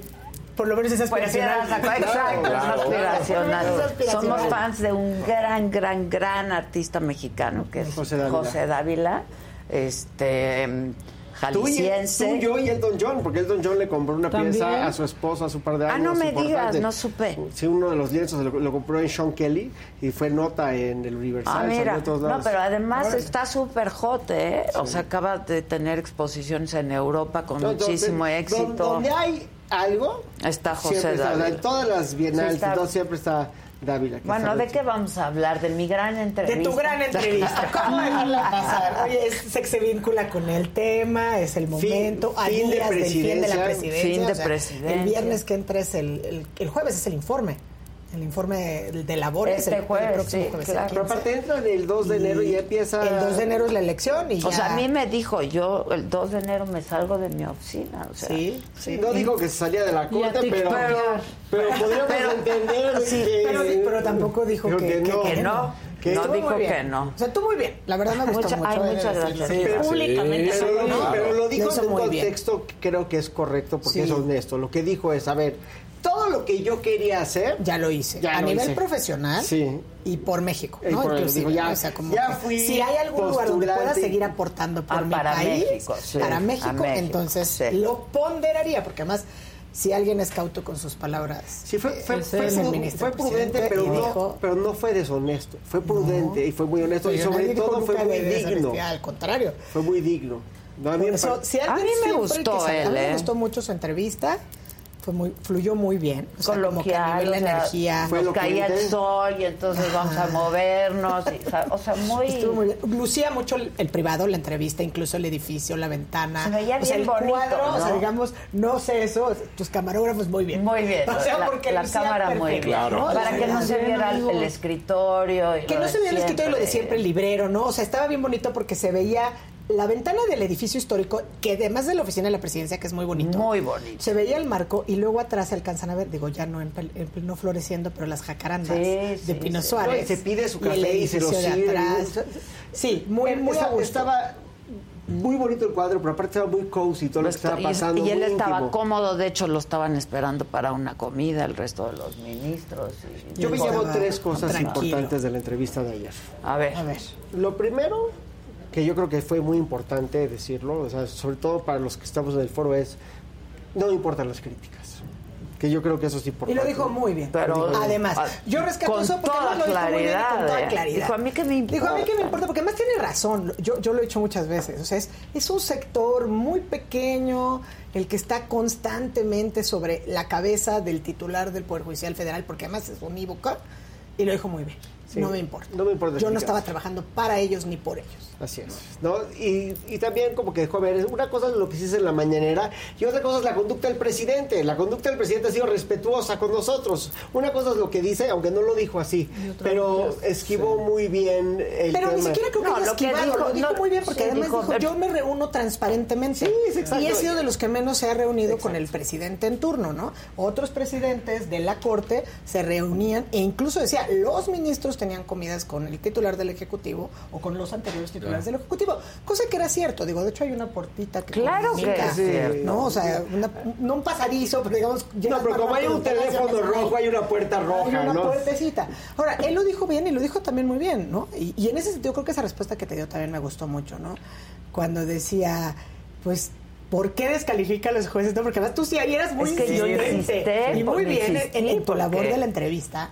Pero él también contestó con mucha claridad de ver si estoy subordinado Eso es lo y segundo. sumiso, Ese es el segundo punto. Porque el presidente está todo el tiempo claro, tirándole a la corte. Eso es lo ¿No? Que- segundo. que si lo argumentó muy bien, Claro, o sea, sí, y lo articuló muy, es un hombre muy, Muy inteligente. El ¿no? segundo punto es eso, es de- él dice, nadie puede decir que soy sumiso o que soy una corte sumisa cuando Nos están atacando todos los días. Aparte cuando es obvio que hay resoluciones aquí que no les gusta y aparte yo no sé si la estadística es exacta pero él dijo aparte soy el que en este de esta corte pues, le hemos pegado más al ejecutivo que cualquier otra ahora hay abogados que pues van a leer entre líneas y van a decir bueno pues sí pero no, no es exactamente así pero yo yo se la compro como lo dijo o sea como lo yo dijo no solo sí. se la compro, yo alguna vez les platiqué aquí que yo hice una, esta- yo, yo no me dedico al trabajo de datos y me encantaría porque me parece fenomenal. Eh, hice una especie de estadística, pero para dar una plática. Me invitaron a dar una charla a jóvenes en Oaxaca, en una fundación que se llama 100 por Oaxaca y que la verdad es una labor fantástica. Y me invitaron a hablar de Estado de Derecho, ¿no? Que, que puede ser como una entelequia, ¿no? De Sí, que no es una- Estado de Derecho, es una una entelequia. Oye, hay un Estado de Derecho. Y la verdad es que hablé de mis fenicios. Mis fenicios es la corte, ¿no? Entonces lo acoté e hicimos una tarea bien interesante en el despacho en ese momento, que tiene casi un año de que, que dimos la plática, eh, de las resoluciones que había, digamos, de los grandes casos de política pública de este gobierno que habían llegado a ser controvertidos ante la corte. Y la verdad es que sí, estadísticamente, o sea, en mi estadística de esos asuntos, la Corte le había fallado de 11 que había resuelto en ese momento, ocho habían sido, digamos, entre comillas, en contra del gobierno, o sea, digamos, en contra de la política que en ese momento había entrado. Entonces, los datos lo respaldan su dicho. O sea, no solamente es que sea un hombre muy inteligente, muy articulado, ¿no? Porque además Muy es articulado. Bendita justicia federal, ¿no? Entonces, bendita justicia federal. Oye, habrá otros temas que sin el tiempo de la corte, pues sí, o sea, sí, esa sí, es sí. otra cosa. Pero- Pero bueno, ese era tu punto Sí, dos. ese- no y, y nada más regresando a este punto antes de pasar al 3 es Stoppard famosamente dijo en una democracia lo que- estoy parafraseando pero lo que decía era en una democracia lo que importa no es el, no es quién vota o no son los votos sino lo que importa es el conteo en un estado de derecho lo que importa no son las leyes lo que importa son las resoluciones y eso lo defendió perfectamente O sea, bien dijo, pues con mis resolu- con nuestras resoluciones hablamos, Sí. ¿no? Yo Ahora, yo, yo platicaba contigo antes de la entrevista, este, de que yo personalmente y quería saber porque tú fuiste su alumna, no cercana, digamos. Y sí fui su alumna. de- de dijo que había sido profesor y que sigue siendo, y la verdad es que es cierto, es un Y gran yo, y yo le decía, yo gran sí veo, pero tú lo conoces mucho mejor. O sea, un- una, vamos, una postura distinta frente al Ejecutivo hoy que hace dos años, por ejemplo. él no es el mismo que No. hace dos años ¿Verdad que no? No sé, que no, me voy a hacer para acá. Sí, claro. Del otro lado que del se entiende. infierno. Sí, sí, empezaría por algo así como que ahora decir que yo creo que nadie, o sea, ninguno somos los mismos que hace dos años. Y mucho menos que hace No, estos bueno, dos claro, años. ¿no? O sea, parece una obviedad, pero sí te marca. Ahora, yo creo que el ministro presidente, que más a mí eso me gustó en cómo te respondió, porque creo que se requiere un, un gran trabajo con uno mismo para Sí. decir, hice lo que quería hacer. O sea, qué, qué increíble de poder llegar a tu Sí. vida profesional y decir, sea, yo a nivel abogado independiente, postulante, llegué a donde quería llegar, a ser un gran abogado, llevar los grandes casos. Y luego me propuse ser ministro de la Corte y tuve la fortuna de llegar, porque sí tienes que tener, llegar a la Sí, famosa lista, correcto. lista acotada, y además ser ministro, y además lo dijo con mucho orgullo, ¿no? Tengo mi libro publicado, que además es una vida de jurisprudencia, es mis 50 resoluciones en las que yo participé, que efectivamente, ¿no? Efectivamente, él había criticado, estando del lado de la postulancia, digamos, de ser abogado independiente, el que la Corte nos debía.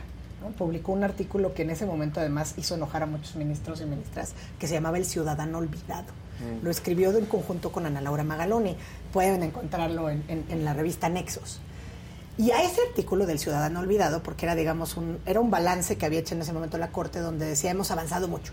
Pero sí, había avanzado mucho en temas orgánicos, ¿no? Conflictos de poder. Sí, claro. Pero nada de derechos. O sea, entonces él decía, el ciudadano olvidado. Y por eso hace tanto énfasis en eso, ¿no? Que él llegó a hablar que la Corte antes de él, digamos, antes de la llegada, y claro, la Corte no es él, ni como no es solo él, ¿no? Pero desde luego que si impulsas asuntos, tú ves la transformación, No, aquí bueno, hemos platicado cómo se transforma el o ministro sea. Luis María Aguilar Morales, o sea, no es lo mismo su defensa del derecho a interrumpir Claro. el embarazo de las personas gestantes, Gestantes, sí. que en 2009 sus posicionamientos. Entonces claro. todas las personas se transforman, ¿no? Entonces yo sí creo que hay una relación que es muy distinta con el Ejecutivo, porque sí no es lo mismo ser el- un ministro, digamos, dentro de los 11, que ser el ministro presidente. No, pero más estoy cuando a- lo querías. No, más pero- cuando porque él lo quería, él No, lo buscó, él dijo que lo buscó. Sí, pero tú estás diciendo con cualquier No, no, no, no estoy Yo diciendo estoy con hablando de esta Este administración, ejecutivo. porque Sí. entran al mismo tiempo. Entran al mismo tiempo. O sea, él y como es un presidente de tema la Corte. sea, sí, es un tema paradigmático. Y le tocó una presidencia muy, muy difícil, tanto en la Corte como En la el de- presidencia. de la República. Y lo tercero que veíamos de Saldívar, que yo lo, lo- lo veo a distancia, es que por fin vi a esa persona 100% humana, que a veces no se comunicaba muy bien o que era cortonado, cuando habla de Santa Marta. Ah, no, Cuando bueno, ahí- se- Sí, ahí se- se- hay- ves una gran sinceridad y aparte a- toma un riesgo que es muy pues muy poco usual en él, que dice hasta mi esposa. Sí, está- sí, dice, sí, yo estoy adorme-". A ver, Eso me Y dijo, sorprendió eso nadie mucho. lo sabe y nunca lo había ahora ya lo dicho. sabemos nunca todos, todo. ¿no? Pero, que su esposa que lo esté dando dicho, fue- terapia. Claro, es- eso es... En los sendes. eh, obviamente es un homenaje a la buena entrevista que diste, pero es un homenaje Ay, a su, a su a su humanidad, a ese lado humano que a veces yo, yo siento que, que el ministro presidente en muchas ocasiones podía ser un poco torpe en eso. En este momento lo logró muy bien, porque habla de la prisión preventiva como pues un abuso que está, o, o mínimo algo que simplemente está desfasado hoy con el principio constitucional. Que hay un exceso, hay un abuso. lo dice muy bien. Hay lo, explica impecable, Impecable, impecable. y para que lo entienda cualquiera. O sea, porque básicamente dice, es inconvencional y es contrario al primero constitucional. O sea, más claro ni el agua. Si es inconvencional, lo entendemos todas y todos, Y digo- abogados y no abogados. Ahora, claramente dice, y sí prevé, a tu otra pregunta que también, que si nos iba a condenar la Corte Interamericana, también lo responde muy bien. ¿no? O sea, creo que esas dos cosas fueron también muy, o sea, muy claras de lo que sigue, ¿no? Sí, dijo, nos van a condenar. No dijo cuando dijo. No, no, nos van a No, es que fue la condenar. pregunta, Sí, digo, ¿qué- nos van a lo que- Él condenar. nos a solito lo dijo. Sí, nos van a condenar. van a condenar. Pero, pero este, este lado tan humano que dice, yo me estaba cerca, o sea, yo, yo no podía contestarles Ah, sentado. que quería- Y no les podía contestar Desde detrás del atrás del escritorio. escritorio. Y yo me quería bajar, porque Y no podía porque había un protocolo que ya se había establecido. Era yo un invitado. Claro. Era yo un invitado. Y después habla de este otro lado que a mí me gustó mucho. por- porque aparte estamos tan... Él habla mucho de cómo somos marginados y la polarización en el mundo, no solo en México. Pero él habla y dice, oye, yo me, yo me acerqué con Claudia Sheinbaum y yo le dije a Claudia, dije, oye, yo te echo la mano con mis defensores que tenemos en el Poder Federal para que te echen la mano a nivel local. Vamos a firmar ese documento y vamos a analizar todos los casos. Y dice, yo veo la cara de desesperación en las mujeres que no van a poder hablar y les digo, tranquilas. Aunque no puedan hablar ahorita, convenio.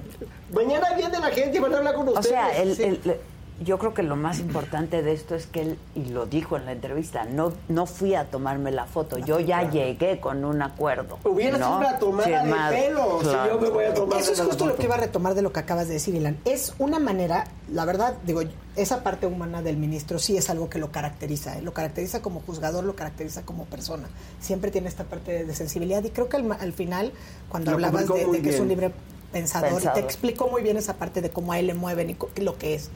Pero en el tema del... te- nos deja ver el cómo sí se puede. Con esta convicción y esta voluntad de hacer las cosas. ¿Por qué? voluntad. Porque de una manera sí te puede decir muy fácil, es que es la competencia federal, yo no puedo hacer esto. Y lo tiene claro, no rebasa sus facultades. Pero dice, ¿por qué voy a ir a Santa Marta a tomarme la foto? Entonces lo hizo desde antes. Para cuando Sí, lo hizo a Santa desde- Marta, ya tenía acuerdo. ya traía el convenio.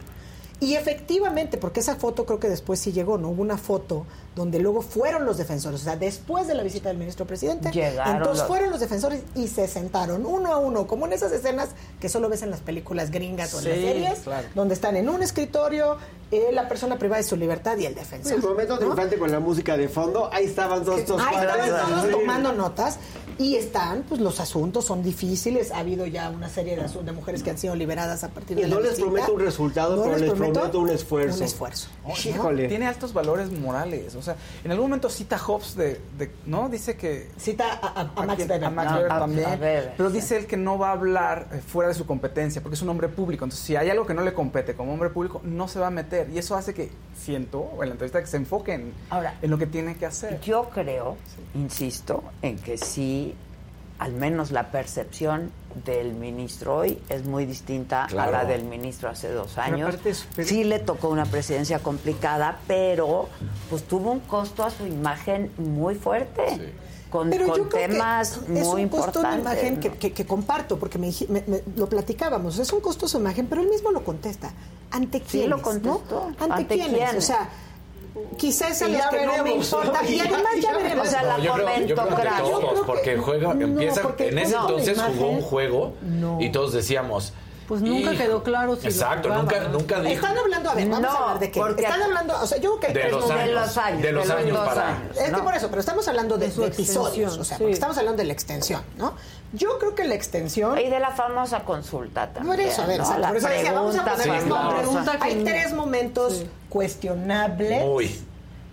pero por eso yo sí lo acoto, lo acoto a nuestro sector, de repente a ciertos grupos. Entonces, está el tema de la consulta, está el tema del famoso prórroga, Prórroga. del mandato, y está el tema in, in between, por así decirlo en un pochismo, como diría Ilan, en medio de la, de la propia iniciativa, ¿no? O sea, cuando acude a la mañanera él, que fue también un tema Sí. como criticado de por qué fue a la mañanera ¿Tú qué haces ahí, y que no? después Porque el regresa ministro va a la y mañana. que después fue al fueron los senadores también al digamos al, al- a, la, a la corte entonces yo creo que esos tuvieron un costo en su persona muy alto sí de su imagen De su imagen, no de su yo no diría de su persona. imagen de independencia pero como él mismo lo contestó hasta cierto sector ante cierto Sí, sector como a- no creo que haya una uniformidad porque no la conocemos No, lo dijo y, y alguna vez yo se los dije a propósito de la ¿no? sí lo dijo la comentocracia La comentocracia. cierto.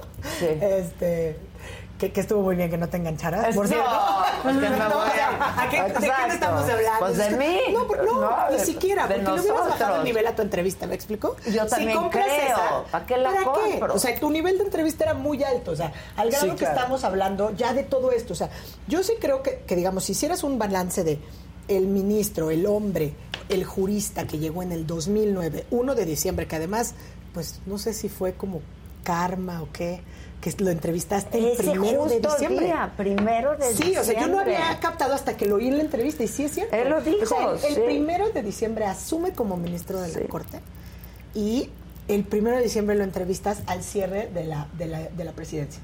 A mí me gusta mucho y voy a, a- a recuperar, hubo en algún momento alguien que escribió cuando salieron el ministro Juventino B. Castro y el ministro eh, don Vicente Aguinaco Alemán de la Corte, escribió, ya sabes, alguna editorial a la salida de ambos, donde decía uno se va por la puerta grande y uno se va por la puerta de atrás, que me pareció una editorial muy duro, la verdad, porque no sabemos lo que pasa ahí. Y criticaba y decía que, bueno, pues el ministro don Vicente Aguinaco había construido, bla, bla, bla, y que había llegado incluso a cerrar el cenit de su paso por la Corte siendo presidente de la Corte, ¿no? A mí me parece que Saldívar así sale de la Corte. O sea, sale llega, con, con un, llega como un hombre idealista, con este ideal de justicia que se nos acaba a veces en los primeros semestres del estudiante. Como cuando uno llega, ¿no? O sea, porque tú llegas a la carrera Sí. con este ideal de justicia. No sabes ni qué es la justicia, porque es lo primero cuando te aplastan los profesores de qué es la justicia y te dicen Ya. que todo lo que concibes está mal. Pero, y sales luego creyendo en el derecho, ¿no? Eso es como un poco desolador. Y entonces ver un hombre público que, que tuvo en sus manos esta posibilidad de hacer real, digamos, este sueño, este ideal de justicia, creo que nos debe dejar un buen sabor de boca de que tenemos hombres públicos, como tú decías, o personas públicas, con una convicción de servicio, con una convicción de transformación de las realidades sociales de los más necesitados. Podemos no estar totalmente de acuerdo, o sea, no se trata, él mismo dijo, la sociedad está muy polarizada, eh, El mundo, pero hagamos el mundo. el Sí, dijo el mundo. Dijo el mundo, ¿no? Pero hagamos un balance y yo creo que al tiempo, al paso, al término de la distancia, se podrá ver, ¿no? Se podrán ver las resoluciones porque los jueces hablan a través de sus resoluciones. Incluso la presidencia le tocó una presidencia bien complicada, ¿no? Una presidencia muy complicada con un presidente muy complicado, como dice Ilan, donde había intentonas de desaparición ciertas y conocidas por todos, porque está la iniciativa de Monreal, por citar una sola, que como bien comentamos alguna vez, o sea, es una iniciativa que no es poca cosa. Una iniciativa que te propone crear una tercera sala en la Corte, en ese minuto te cambia el equilibrio de la Corte. O sea, ¿qué en va a ese minuto, Claro, ¿no? En ese momento claro. lo conocemos. En ese momento puede sonar porque además, digo, la gente se la estaría bien, ¿no? O sea, la iniciativa la leías y pues estarías convencido, sala anticorrupción, Claro. ¿no? Sí, pero espérate, vas a nombrar de jalón cinco ministros o ministras en el 2018. Se acaba, como dices, esta corte equilibradora, que además esa fue una gran pregunta también que le hiciste. ¿Cuál? ¿A qué te refieres? ¿A qué te refieres? Ah, ¿A qué te refieres? equilibradora.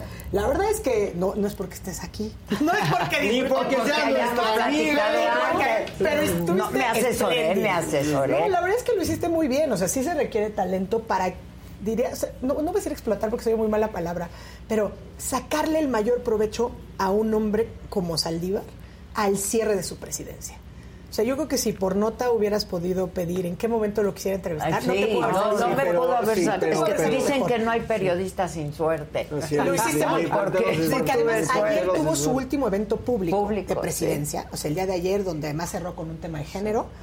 Eh, habla, habla muy bien, habla de él, esta parte humana que, que relata Ilan, habla de sus colaboradoras, de su Ah, equipo de en la jóvenes. entrevista también ¿No lo- ves que te habló de todas ellas? O sea, sí. te dijo, pues estoy en TikTok porque tengo un equipo de jóvenes que me ayudan y me asesoran. Y me, quería, muy bien. y me quería robar a su community manager. sí, ¿Pero sí. qué crees que no hay? Eso dijo que él. Él hace Sí, sus cosas. O sea, él inventa su- robar. Si le pregunto que me voy a Pues yo, Pero- Ilan levantó la Sí, mano. pero, pero, sí, pero, pero una cosa. Yo, yo creo que el más favorecido es él por dos razones. Primero, si hay un cambio en la percepción de él, mínimo en mí. Sí, en- en mí también, por eso yo lo digo. Antes veía a un Arturo Saldívar, ministro presidente, con la piel muy delgada. Ayer vi un hombre con piel de rinoceronte. O sea, me impresiona. Ayer vi un hombre totalmente en paz, o mínimo lo que me transmitió es un hombre totalmente en paz con su gestión y con su vida. Dijo, yo hice lo que yo quería hacer. Mañana, porque mañana, mañana quién sabe, mañana quién sabe, pues lo que ofrezca lo voy a considerar y seguramente él se imagina que va a tener una vida política después de Sí. su gestión en la Corte. Que no sería el Que primero. además es un hombre joven. Te- aparte, te voy a dar un dato histórico. El presidente Taft, que fue, aparte de todo, curiosamente, el presidente más gordo de la historia de los Estados Unidos. Después de ser presidente, fue ministro de la Corte. O sea, Roosevelt, Teddy Roosevelt, lo nombra ministro. O sea, este no sería la primera vez que una persona que está en la Corte, presidente, no sé qué es presidente, digo, el mismo O Benito Juárez, a la ¿no? política, Sí, digo, ¿no? Olga está en- siendo exacto, senadora, Exacto, ¿no? o sea, no sería la primera vez, ¿no? Sí. Entonces, yo creo que deja la puerta abierta, pero él sale en esta entrevista con una oportunidad y lo logra de definir quién es él. Él nos dice quién es él y lo hizo muy bien. Y este lado humano Santa Marta, esta postura sobre la prisión preventiva, este esta meditación sobre las críticas, primero del foro, ¿no? Porque dice, bueno, de esos, who cares, ¿no? Y después de las de la presidencia y poderlas ver entre una cosa es lo que él dice y otra cosa es lo que él hace porque pues también eso es un gran aprendizaje de esta presidencia Claro. una cosa es lo que dice el presidente y otra cosa es lo que hace el presidente y también me llevó a reflexionar otra cosa y ya con esto concluyo el presidente yo creo que él siempre tuvo en mente el riesgo de que el presidente haga trizas la Corte, Claro. el Poder Judicial. Y fue muy prudente. Sí, él dijo, yo, en algún momento dice, yo defendí la corte. Lo dijo, sí, No sí, te lo dijo yo- con todas sus letras, Sí, o sea, y eso sí, claramente sí. es. Y dijo, hubo iniciativas.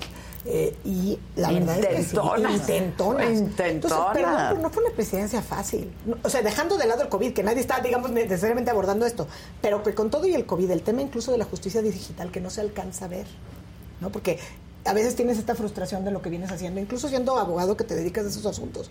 O sea, pero lo que, han, lo que se ha avanzado en el tema de la justicia digital, en la capacitación y en la formación de jueces y magistrados, el porcentaje que dijo que además sería para que todos aquellos y aquellas que no creen en la importancia de la paridad o dicen que no se puede, porque pueden ser desde porque no hay más profesoras en una institución educativa, etcétera, es si el ministro presidente logró que en cuatro años se vaya con 40% De de, mujer. mujeres juzgadoras, es que sí se puede.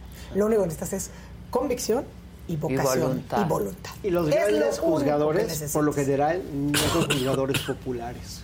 Y él dijo, oye, aquí tuvimos no solamente embates del presidente, también tuvimos embates de otros grupos. Que también le preguntaste muy bien eso, exacto, como el combate a corrupción y nepotismo, ¿no? sí. Y sí dijo, bueno, había unas redes, no puedo decir que se acabó, porque además fue muy honesto en la respuesta Le que dije, te dio. usted me está diciendo Que se le hable de tú. De tú, Le, no sí, le, tú. le hablé de tú, porque es que además, pues éramos padres de familia. De, nuestros hijos fueron.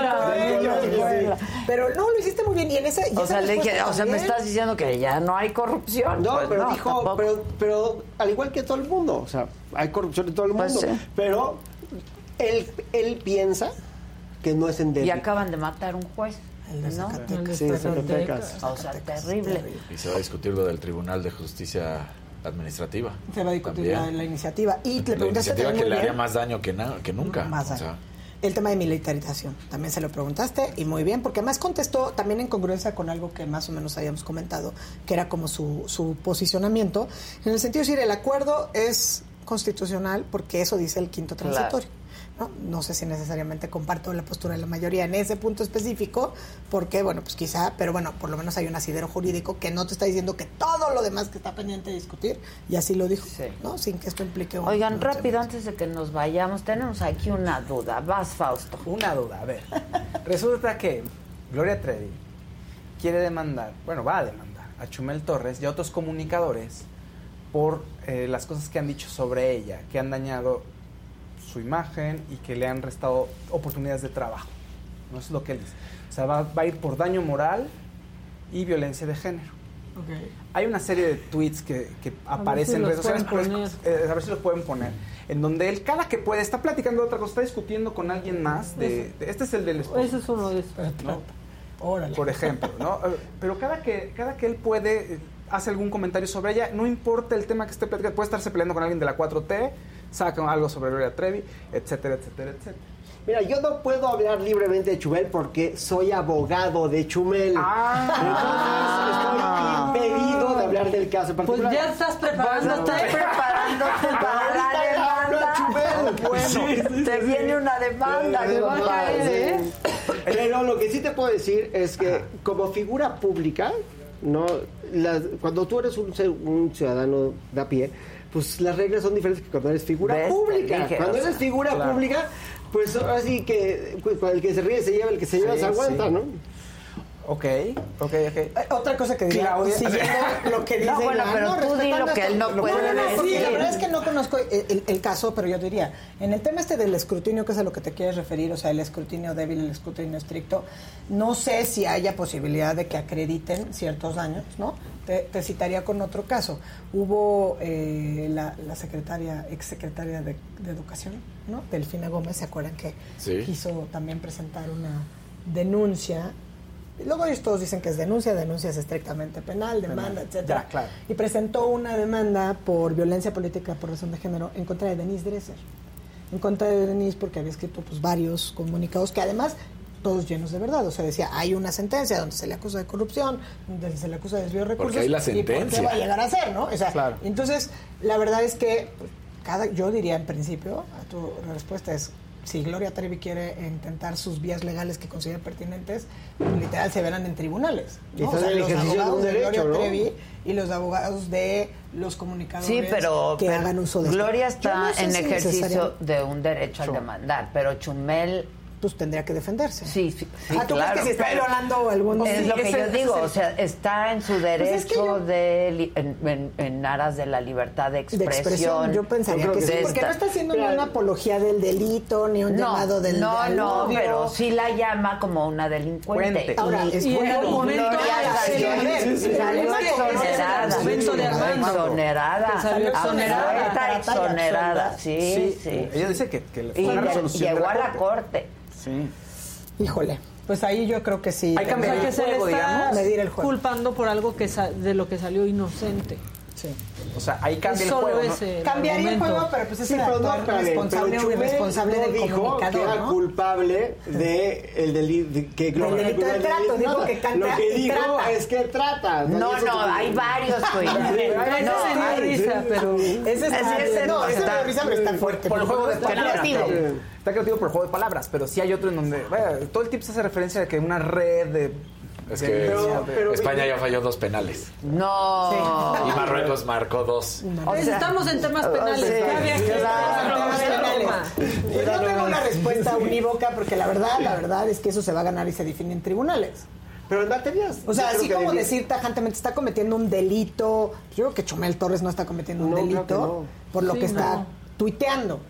Ahora, el, el riesgo y el tema que además creo que Chumel pues todavía no entiende, ¿no? Es eh, este tema todavía muy, muy de meterse con cuestiones pues con- en contra de mujeres, ¿no? Específicamente hablando, que le encanta, ¿no? De manera recurrente. Pero pues yo creo que ahí la verdad es que si salió exonerada, creo que Gloria Trevi, si yo fuera sus abogados, también tendría que iniciar otras vías como el derecho al olvido y otras cosas en contra incluso, por ejemplo, de las plataformas, para que todo aquello que está almacenado, ¿no? Se quite. Digamos, se quite, ¿no? Entonces Claro. podría iniciar contra Google y contra cosas así. Que eso es- Eh, ah, ¿tú en los crees que es una buscadores mejor podría opción? empezar. Pues es que es una manera, digamos. A ver, si, si ahorita cualquiera se mete a buscar Gloria Trevi, no igual sale sus canciones, pero si pones Gloria Trevi más trata Pero o es Gloria parte de su más, vida, es parte de su historia, claro. es parte de la serie, hay una Y, serie. lo explota ella misma. ella misma. ¿no? Que, que seguramente Sí. en su defensa eso va a hacer que haya menos elementos. ¿no? O sea, Claro. si tú lo usas, bueno, pues sí, no. Ahora, todo esto, si se define en tribunales, pues tiene que ver con qué juez, con qué persona juzgadora caiga. Y lo que Mejor que ya le baje Chumel. Eso sí, ¿no? Sí. Yo sí creo que hay un llamado interesante que se puede Sí. hacer. Hacer una comedia más inteligente. Claro. O sea, la no más verdad. Incluso lo que decía aquí como periodistas, que de pronto hablas de... el- se Ingrid- del linchamiento. Ingrid Coronado, Fernando Sola se separan y entonces de pronto un comunicador dice, es que yo creo que ella hizo mal y de pronto eso genera una serie de ataques en redes sociales y le empiezan a insultar y todo y de pronto se deprime, Ah, bueno, se eso pasa es inevitable, Fausto. O sea, esto Claro, es pero inevitable. ese sí. Hay eso- una película bien interesante, bueno, no bien interesante porque está, está ligera, pero a la vez tiene fondo. Está ahorita en Netflix, donde sale Emma Thompson, que se llama Ellas Hablan o algo Ah, claro. así. Este que es de una, la que se supone que tenía un talk show de los noticieros Sí. de nocturnos en Estados Sí. Unidos. Y cómo pues empieza a perder, digamos, terreno, porque pues de la televisión, o como que no se pasa a plataformas, pero a la vez como la O sea, comedia yo. banal. O sea, mi historia. Sí, sí, porque claro. tú sigues en plataformas, y tú sí estás en Twitter. en O sea, TikTok. yo. Háblame de mí. Háblame de mí. Exacto. Vamos a ver la película. Exacto. Oye, Adela no vas a estar hablando. No, yo lo que creo es que Claro. todos tenemos que atemperarnos, ¿no? o sea, claro. porque sí se Porque vale criticar, cuestionar, voz. señalar, claro, o sea. Pero no olvidemos que el mal gusto es Pero el semillero mal de la comedia. Pues no necesariamente. pero el nombre de la comedia de platanito, ¿no? Exacto. Perdón, o sea, no viene claro. ¿Sabes que ahí se mete, ¿no? En un tema mucho más sensible. Mucho más sensible. Que verás, por ejemplo, en el libro de Gaby Jauregui que te regalé de Feral, justamente, pues también trata, toca Ahí- el tema de los feminicidios. Ahí él no tiene conciencia claramente del poder que tiene. O no Casarín, quiere, ¿estás bien? no quiere España eliminada. España eliminada. En penales. En penales. No. No, el portero de Marruecos atajó dos y luego el- eh, arrancó España fallando uno al poste y luego ataja dos el portero de Marruecos y Marruecos marcó Ay, qué bueno que nos eliminaron hace más tiempo. No, nosotros, sí, ya. pero ¿cómo? Y el Jerry, ya, ahora sí el caballo Jerry negro, va a sí, estar. Jerry.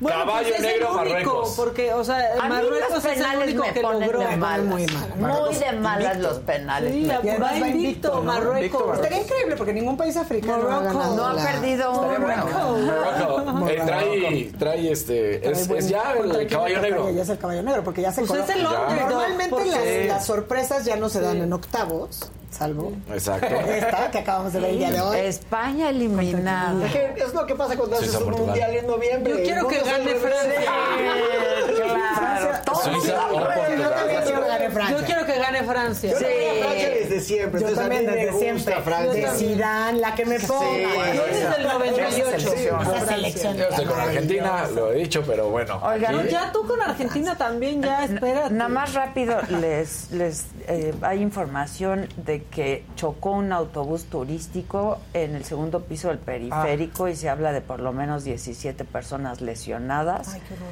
Este, ¿Qué hace un autobús pues, se- en el no lo sé. ¿y un autobús podría Se en el impactó No contra uno motos de los pilares que Y sostienen. aún así se suben. Ah, abajo. No, es que esos ya pueden. ¿Eso es abajo o arriba? No, es abajo. Sí, es abajo, Es abajo. ¿no? Eso es abajo. Ahí, ahí está. Que en carriles centrales tampoco Ve podía nomás. ir, ¿eh? No. Ten- tienen que ir por la lateral. Los camiones y las Es que motos. lo que pasó es que se, de- se estrelló contra el pilar del segundo piso. Ay, ay, ay, ay, ay, ay. Hijo. Tendría que haber ido por la lateral. Exacto. Qué bueno que no veo ¿Y eso. qué iba? ¿Dormido qué o bueno qué? que ya... Bueno, ¿viste No los videos de más los operadores de camión dormidos que hemos pasado? Sí. Se Sí, quedan dormidos dormidos. manejando. Es que eso es bien delicado Sí. porque ahí Es como los, de- los han de dejar 24 horas y luego hay muy descansan un pocas día empresas que 24. tienen eh, políticas serias para proteger, digo, porque es proteger a los choferes, Y a los- pero y a obviamente los- al mundo en al general, a la ciudadanía y al pues pasajero. claro. No, pero son igual los de carga. O sea, tú, Sí, sea, imagínate se los que te transportan. Sí, cualquier pasa. producto, ¿no? Por toda la República, que ves los famosos dobles remolques y eso. Entonces luego vienen los errores legislativos, ¿no? Vamos a evitar el doble remolque. No, mejor controla, ¿no? Claro. Las Claro. pruebas, el que sus jornadas no excedan tantas horas. El, el, el- que el árbol, descanso, el manzano tiene coches. una manzana podrida. Tiren el árbol, árbol. no corten la manzana Corten, podrida. Eventualmente los camiones se van a manejar solos. Y eso va a llegar antes que después. Ya pasó seguro. uno, ¿no? Y tuvo un accidente Sí. en la prueba. Tuvo un accidente en la prueba. ¿Te acuerdas Sí. que porque no distinguió un coche blanco? Sí. Y entonces se estrelló justo. O sea que un- todavía un- se, un- se requieren los de carga, humanos. pues, Sí, todavía. Todavía. Bueno, pues gracias. No, Muchas felicidades gracias. otra vez. No, gracias a ustedes por su asesoramiento. Los, los, los Todos quiero. ustedes porque la vimos. No, hombre. Sí, muchas gracias. No sufras. ¿no? Claro, no, Sí. ya, ya estuvo. Sí, ya no sufre. Tuve que, tuve que involucrarme en la pantalla de Lo, lo pudiste ver, lo pudiste ver. así Sí, sí, sí. Bueno, Híjole, ¿qué fue arañando la España mesa. ahorita?